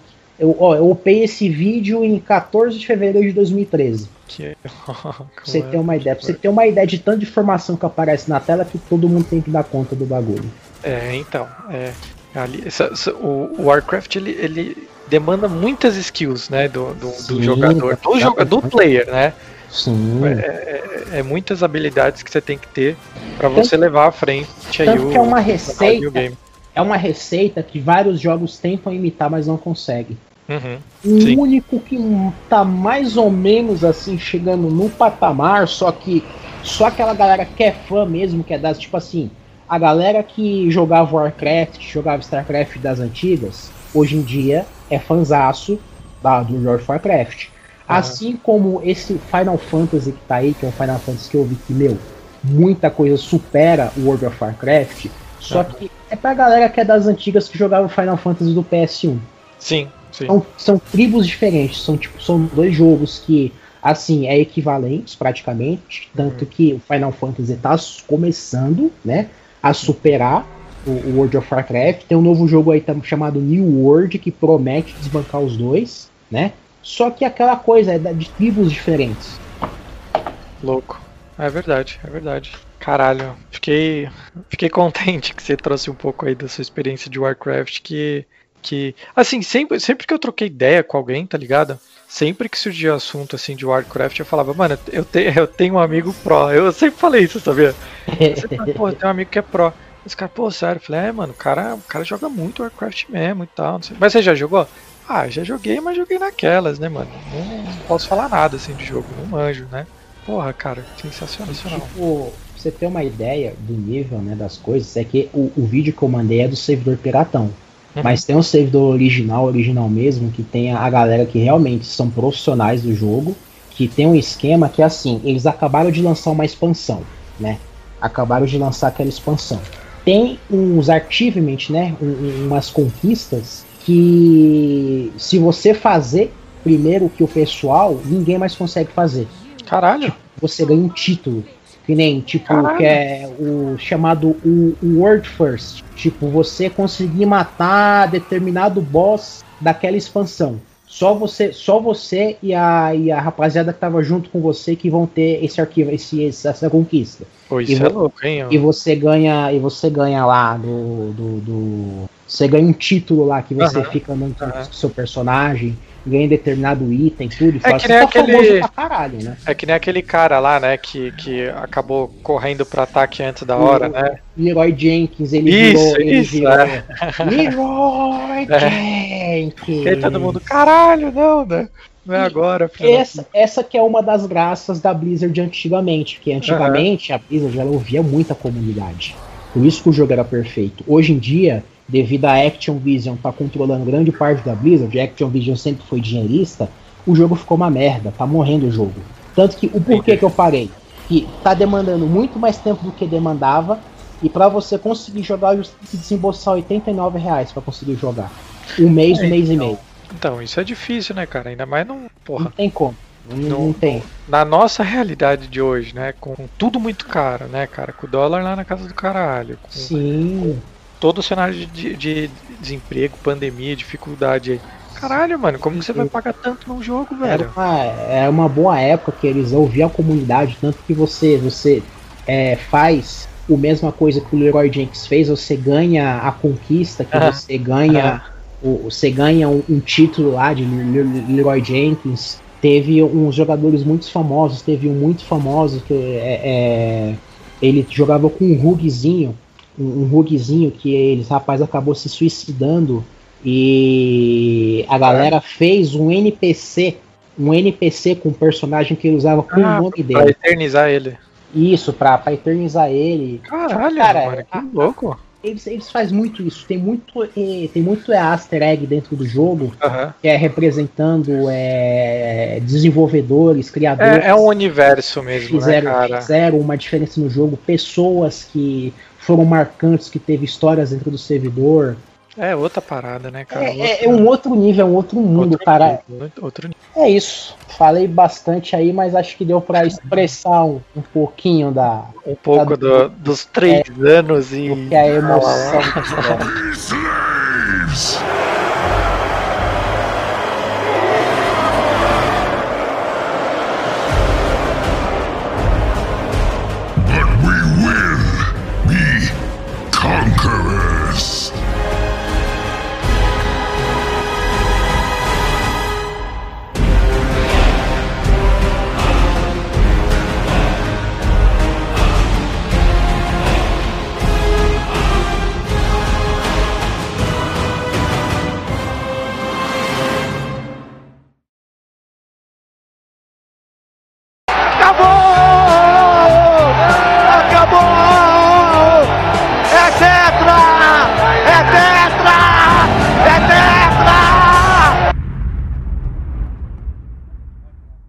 Então é isso, meu povo, é isso. Muito, muito, muito obrigado aí por, por ouvir até, o, até agora, né? Tá aí com os fonezinhos, tá, tá aguentando a gente tanto tempo aí, cara. Pô, mas foi uma conversa muito legal, foi uma, foi uma conversa muito bacana. Construtiva, educativa. A é. história do jogo em si, né? Pra quem, quem, é, quem é gamer, vale a pena se inteirar um pouco desse né? mundo maravilhoso dos jogos. É, então, a gente falou de muita coisa, cara. Alguns a gente só citou, mas a gente falou de muita coisa. Talvez até valha mais pra frente no segundo episódio, né? Sim. Tentando trazer uma outra vertente de games, um outro Sim. tipo de raciocínio, não só os marcantes. Mas, porra, bem legal. É, quero muito mesmo, tô falando sério, contar contigo em mais episódios, tá, Chacal? Sim, com Acredito certeza. que o Azura também é, é, queira isso, tanto quanto eu. Mas agora é a rodada de indicação, aquela indicação marota antes da gente fechar o episódio, né? Todo episódio a gente faz umas indicações, a gente traz quadrinho, traz livro, traz tudo quanto é coisa, inclusive games. Fiquem à vontade caso alguém queira indicar um, algum game mais underground, mais desconhecido, né? A ideia aqui não é, não é só, só indicar o óbvio, né? É, então, porra, é legal a gente trazer um pouco da, dos nossos gostos aí. E hoje, hoje eu vou começar. Hoje eu vou começar então. Vou, vou, vou indicar. é, semana passada, no, no, no, episódio passado, eu indiquei a série Tem da Amazon, que é uma série pesada. Pesada, mas pesada, daquelas que você fica mal. É, Cada episódio que você termina, é, você fica mal. Eu falei, pô, vamos lá. Hoje eu vou trazer uma coisinha leve, tá? Vou trazer uma coisa que é mais marotinha, mas aquele negócio gostoso pra você dar uma cinzada, né? Dar um, parece aquele filme besta, assim, que você vai assistir, tá de boa, tá tranquilo. E, cara, ele é um original Netflix, né? Opa. Então, então é, é, é, fácil de achar, né? Mesmo quem não tem Netflix, quando é original Netflix, você acha em torrent fácil também. é, é, bem de boa. Que é Saudades o. Pirate Bay. é, então. É, é, porra, cara eu, eu uso addons do, do Pirate Bay no, no Stremio. Então dá, dá pra assistir bastante coisa ali no Stremio também. Cara, é o, a minha indicação de hoje é um filme chama All My Friends Are Dead, ou Todos os Meus Amigos estão Mortos, né? Caralho, que nome pá, né, mano? Meus amigos mortos. Não é uma comédia mesmo, essa porra é uma comédia. É uma comédia meio macabra, mas é uma comédia, tá? É uma comédia, aliás, é uma comédia polonesa. Não é todo dia que a gente tem a possibilidade de ver um filme polonês, né? Então, é, né, o cinema polonês não, não é um, algo que brilhe tanto no, no os, aos olhos, né, aos anais da, da cinematografia mundial. Mas, porra, cara, é um filme legal, velho. Ele, ele tem uma pegada adolescente. É, ele, eu acho que ele não, não, ele não cai tanto no estereótipo American Pie e não é mais um besteirão americano, mas é, é nessas ideias, sabe? Adolescente. Sim, de raciocínio. Isso, por quê? Porque é uma, é, é uma Mac festa. e nossa, Superbad, eu sou apaixonado por Superbad, mas é Superbad, caralho, é um dos meus filmes favoritos. É, cara, não, não, não é um spoiler, tá? É a primeira cena do filme. São dois policiais, dois detetives que entram numa, numa cena de crime. Qual que é a cena de crime? É uma festa, um casarão que teve uma festa, que as festas bem de adolescente, putaria, tudo junto lá, que a zona toda. Só que tá todo mundo morto. e os detetives têm que entender, caralho, o que que aconteceu aqui, tá ligado? Que festa foi essa, velho? Que festa foi essa, velho, né? Então ele pega aquele gênero de slasher, esse, esse gênero mais trash do terror, ele coloca muita piada errada, né? E, e muita, muita, muito, muito humor, tá ligado? Só que assim, ele não deixa de ser de ter crítica social, não deixa de ter não deixa de ter um, pouco de gorezinho também, porque não, né? Mas é, cara, foi uma parada que eu achei do nada, vi o trailerzinho, né? Tava de bobeira com meu namorado, falei, pô, vamos assistir essa porra. Ah, não, esses filmes da. Mano, vamos assistir, vai. Né? Vamos lá, caralho, vamos lá. Mano, assistimos, foi divertido pra caralho. Foi bem legal, foi, foi porra, não esperava por um, por um bagulho assim, tá ligado? O final é bem interessante também, bem legal. E, porra, fica aí, fica aí a dica. Eu acho que é legal a gente também. É, o Netflix está tentando, é, de uma forma bem orgânica, né? Ele não força isso, mas ele está tentando trazer bastante coisa original de outros países, né? É, ele, ele, ele, ele tem as séries, filmes brasileiros, americanos. É, ficou muito famoso a, a, as porra que ele faz espanhol, né? Que Elite, Casa de Papel, essas merda que particularmente eu não gosto, mas enfim, fez sucesso, né? E, porra, tem coisa indiana, tem coisa japonesa, coisa coreana. E eu achei legal essa porra polonesa, velho. Achei legal. Então, é, é, é bom a gente, pelo menos, experimentar é, cinemas novos, né? Outro, outro tipo de, de pensamentos e coisas. Acho, acho, acho bem bacana, acho bem válido. Espero que vocês curtam aí o filme, né? É, como eu disse, é fácil de encontrar, é fácil de encontrar. Mas vamos lá, vamos lá, vamos, vamos, vamos terminar o episódio bem. Vamos, vamos para mais indicações. Azuro, o que, que você indica pra gente aí? Só que, só que meu maninho cinéfilo que não consegue indicar, não deixar de indicar um bom filme pra essa galera. Sempre, né, mano? Eu, Sempre. eu fico agora na. Geralmente eu, eu ponho alguma coisa de desenho. Sério, hoje eu vou indicar música. Hoje eu vou indicar música nesse ar de Opa! game tá? Boa! Vou indicar uma boa banda que toca os clássicos de videogames, a banda Mega Driver. Você que quer um metal com- do Mega Driver e do Nintendinho 64, clássico Play 1, tá aí a banda Mega Driver, velho. Caralho, É. agora, eu vou- posso dizer que está muito aderente à nossa proposta de episódio hoje. Você é louco? Muito bom, cara. Hoje eu tô no clima, cara. Sensacional, cara, sensacional. O, realmente, essa banda é muito boa. Essa banda é muito boa. Procurem, procurem aí YouTube pra, pra conhecer mais e, e procurem outros formatos de, de consumir a parada, porque os caras são, são excelentes no que fazem, mano. Então mesmo, que adaptação pra heavy metal que eles fazem. Que adaptação. É legal, legal, cara. E, e os malucos, é, depois eles realmente fizeram um, um- um sucesso, fizeram fizeram o seu barulho, mas eles começaram que nem a gente tá aqui pe- fazendo podcast pelo amor da parada, né, mano? Por, por a gente É. gostar. É, eu me lembro que quando eles lançaram, né, eu acho que foi ele até, acho que foi- era um cara só começou e a maior marca dele era ter transformado o Mega Drive dele em uma guitarra. Caralho, isso é muito louco, hein? Eu me lembro bem a Porra, mano. foi essa. O que mais chamou a atenção, além de tocar muito bem adaptado, ele Uhum. tinha um Mega Drive dele, era, um, era a guitarra dele. Sensacional. Porra, foda, foda. Marcante. Mas Chacalete, vamos lá, caralho. O que, que você tem aí de indicação pra nós? Vamos lá, vamos lá. De livro, o teu, óbvio, né? Mojica. Puta que pariu. E, tipo, não é, não é pelo fato ah, que a gente é amigo, você fez a dedicatória e tal, e eu Aham. tinha visto aquele Pô, spoiler. feliz, cara. Eu tinha visto aquele spoiler lá naquela época atrás e tal. Tipo, cara, pra mim é genial. Por quê? Porque só pela aquela, só pela aquela papelada lá, só as palavras que estavam lá, tipo, já impressionou. Uhum. Quando, meu, meu, na moral, eu vou falar, tipo, filas da puta, só que daqueles filas da puta positivo, tá? Positivo. Cada every fucking motherfucker filha da puta que meteu traço. Mano, esses, esses malucos podem trabalhar na Disney, cara. Porque pra mim não, não, não teve representação mais fiel, né? Da, da- do que, do que eles fizeram ali. Pra mim é livro Mojica Móvel. Legal, cara. Obrigado. Série, série, série pra mim que eu curti muito, que eu tô esperando sair a temporada, é o Invincible, que é como se fosse um The-Boy, só que em desenho da, da, da Amazon Prime. Pô, que legal, cara. Escuta, ouça, ouça o nosso no- último podcast, cara, que foi sobre, sobre o Invencível. Cara, sério, a gente amou também essa porra. É muito bom esse desenho, velho. Eu achei muito interessante, achei bem, bem destrinchado a história de. de...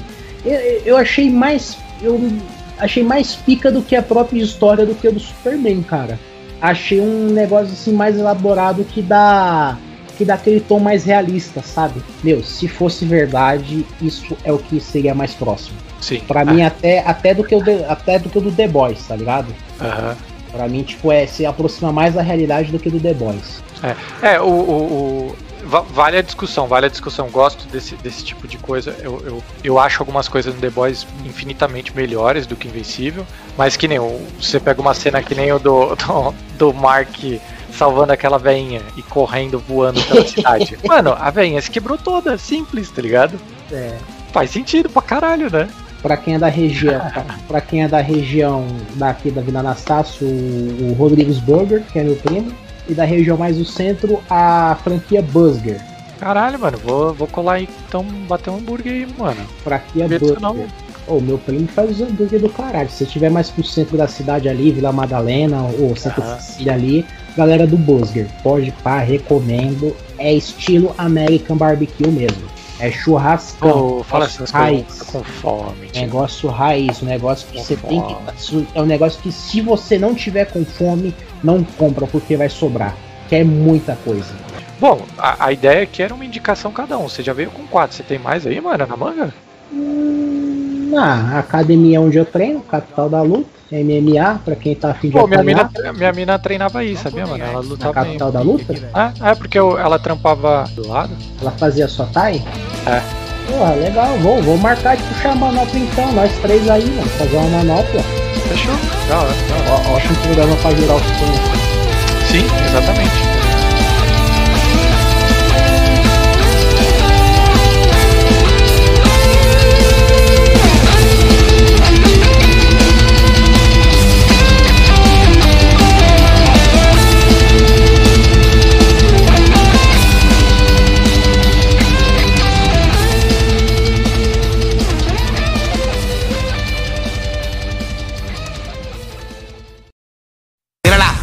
Tra, dice, tra, tírala, tra, tra, tra, tra. Tírala, tra, dice, tra, tírala, tra, tra, tra, tra. Tírala, tra, dice, tra, tírala, tra, tra, tra, tra. Tírala, tra, dice, tra, tírala, tra, tra, tra, tra. Con tu booty en mi cama caduca el sprint. Una noche sin fin. Yo soy su king. Então vamos encerrando por aqui, né? Porra, sensacional esse papo, sensacional esse episódio. Tô muito, muito, muito, feliz com o resultado dessa porra. Mais uma vez, você tá muito mais do que convidado pros próximos, tá, Chacal? Opa, demorou. Depois te passo a listinha aí do- dos temas que a gente vai ter. O que você achar, porra, essa daqui é a minha cara, bora, você, você cola. Demorou. Não é, não é- não é nem questão de ser minha cara, é questão de eu casar com, com a agenda de treinos, que nem, eh, tipo, Sim. era pra eu estar tendo treinar ontem e hoje, né? Só que acabei não indo porque eu tô com o meu teste de Covid vencido, né? Eu tenho que fazer o teste lá pra poder treinar lá tal. Então, tipo, Legal. a gente mantém essa coisa bem rígida, né? Se Uhum. não tiver com teste em dia, não, não treina com a galera lá.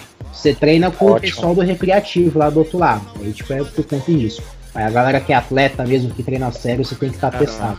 Legal. E- Nossa, ótimo, né, cara? Porque o meu ritmo é esse aí. se- Segunda, segunda, sábado, treino, treino, treino, treino, treino e domingo. E tamo aí, tamo aí. Fechou. Então, você quer mandar um abraço pra alguém? Ou, pô, deixa suas redes sociais aí, chama aí.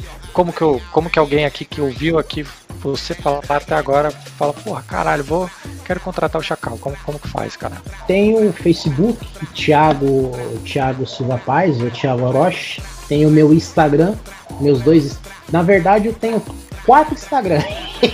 Caralho, mano. Tem o meu pessoal, tem o meu pessoal, Aham. Thiago o Orionauta. Tem o meu de trabalho, que é da massoterapia, que acho que vai ser mais fácil me achar por lá, que é Thiago Terapeuta. Vai ver um, um- carequinha de avental com os diplomas atrás, um cara de louco. Tem o da minha lavanderia, que é o Lavanderia Passadoria Paz.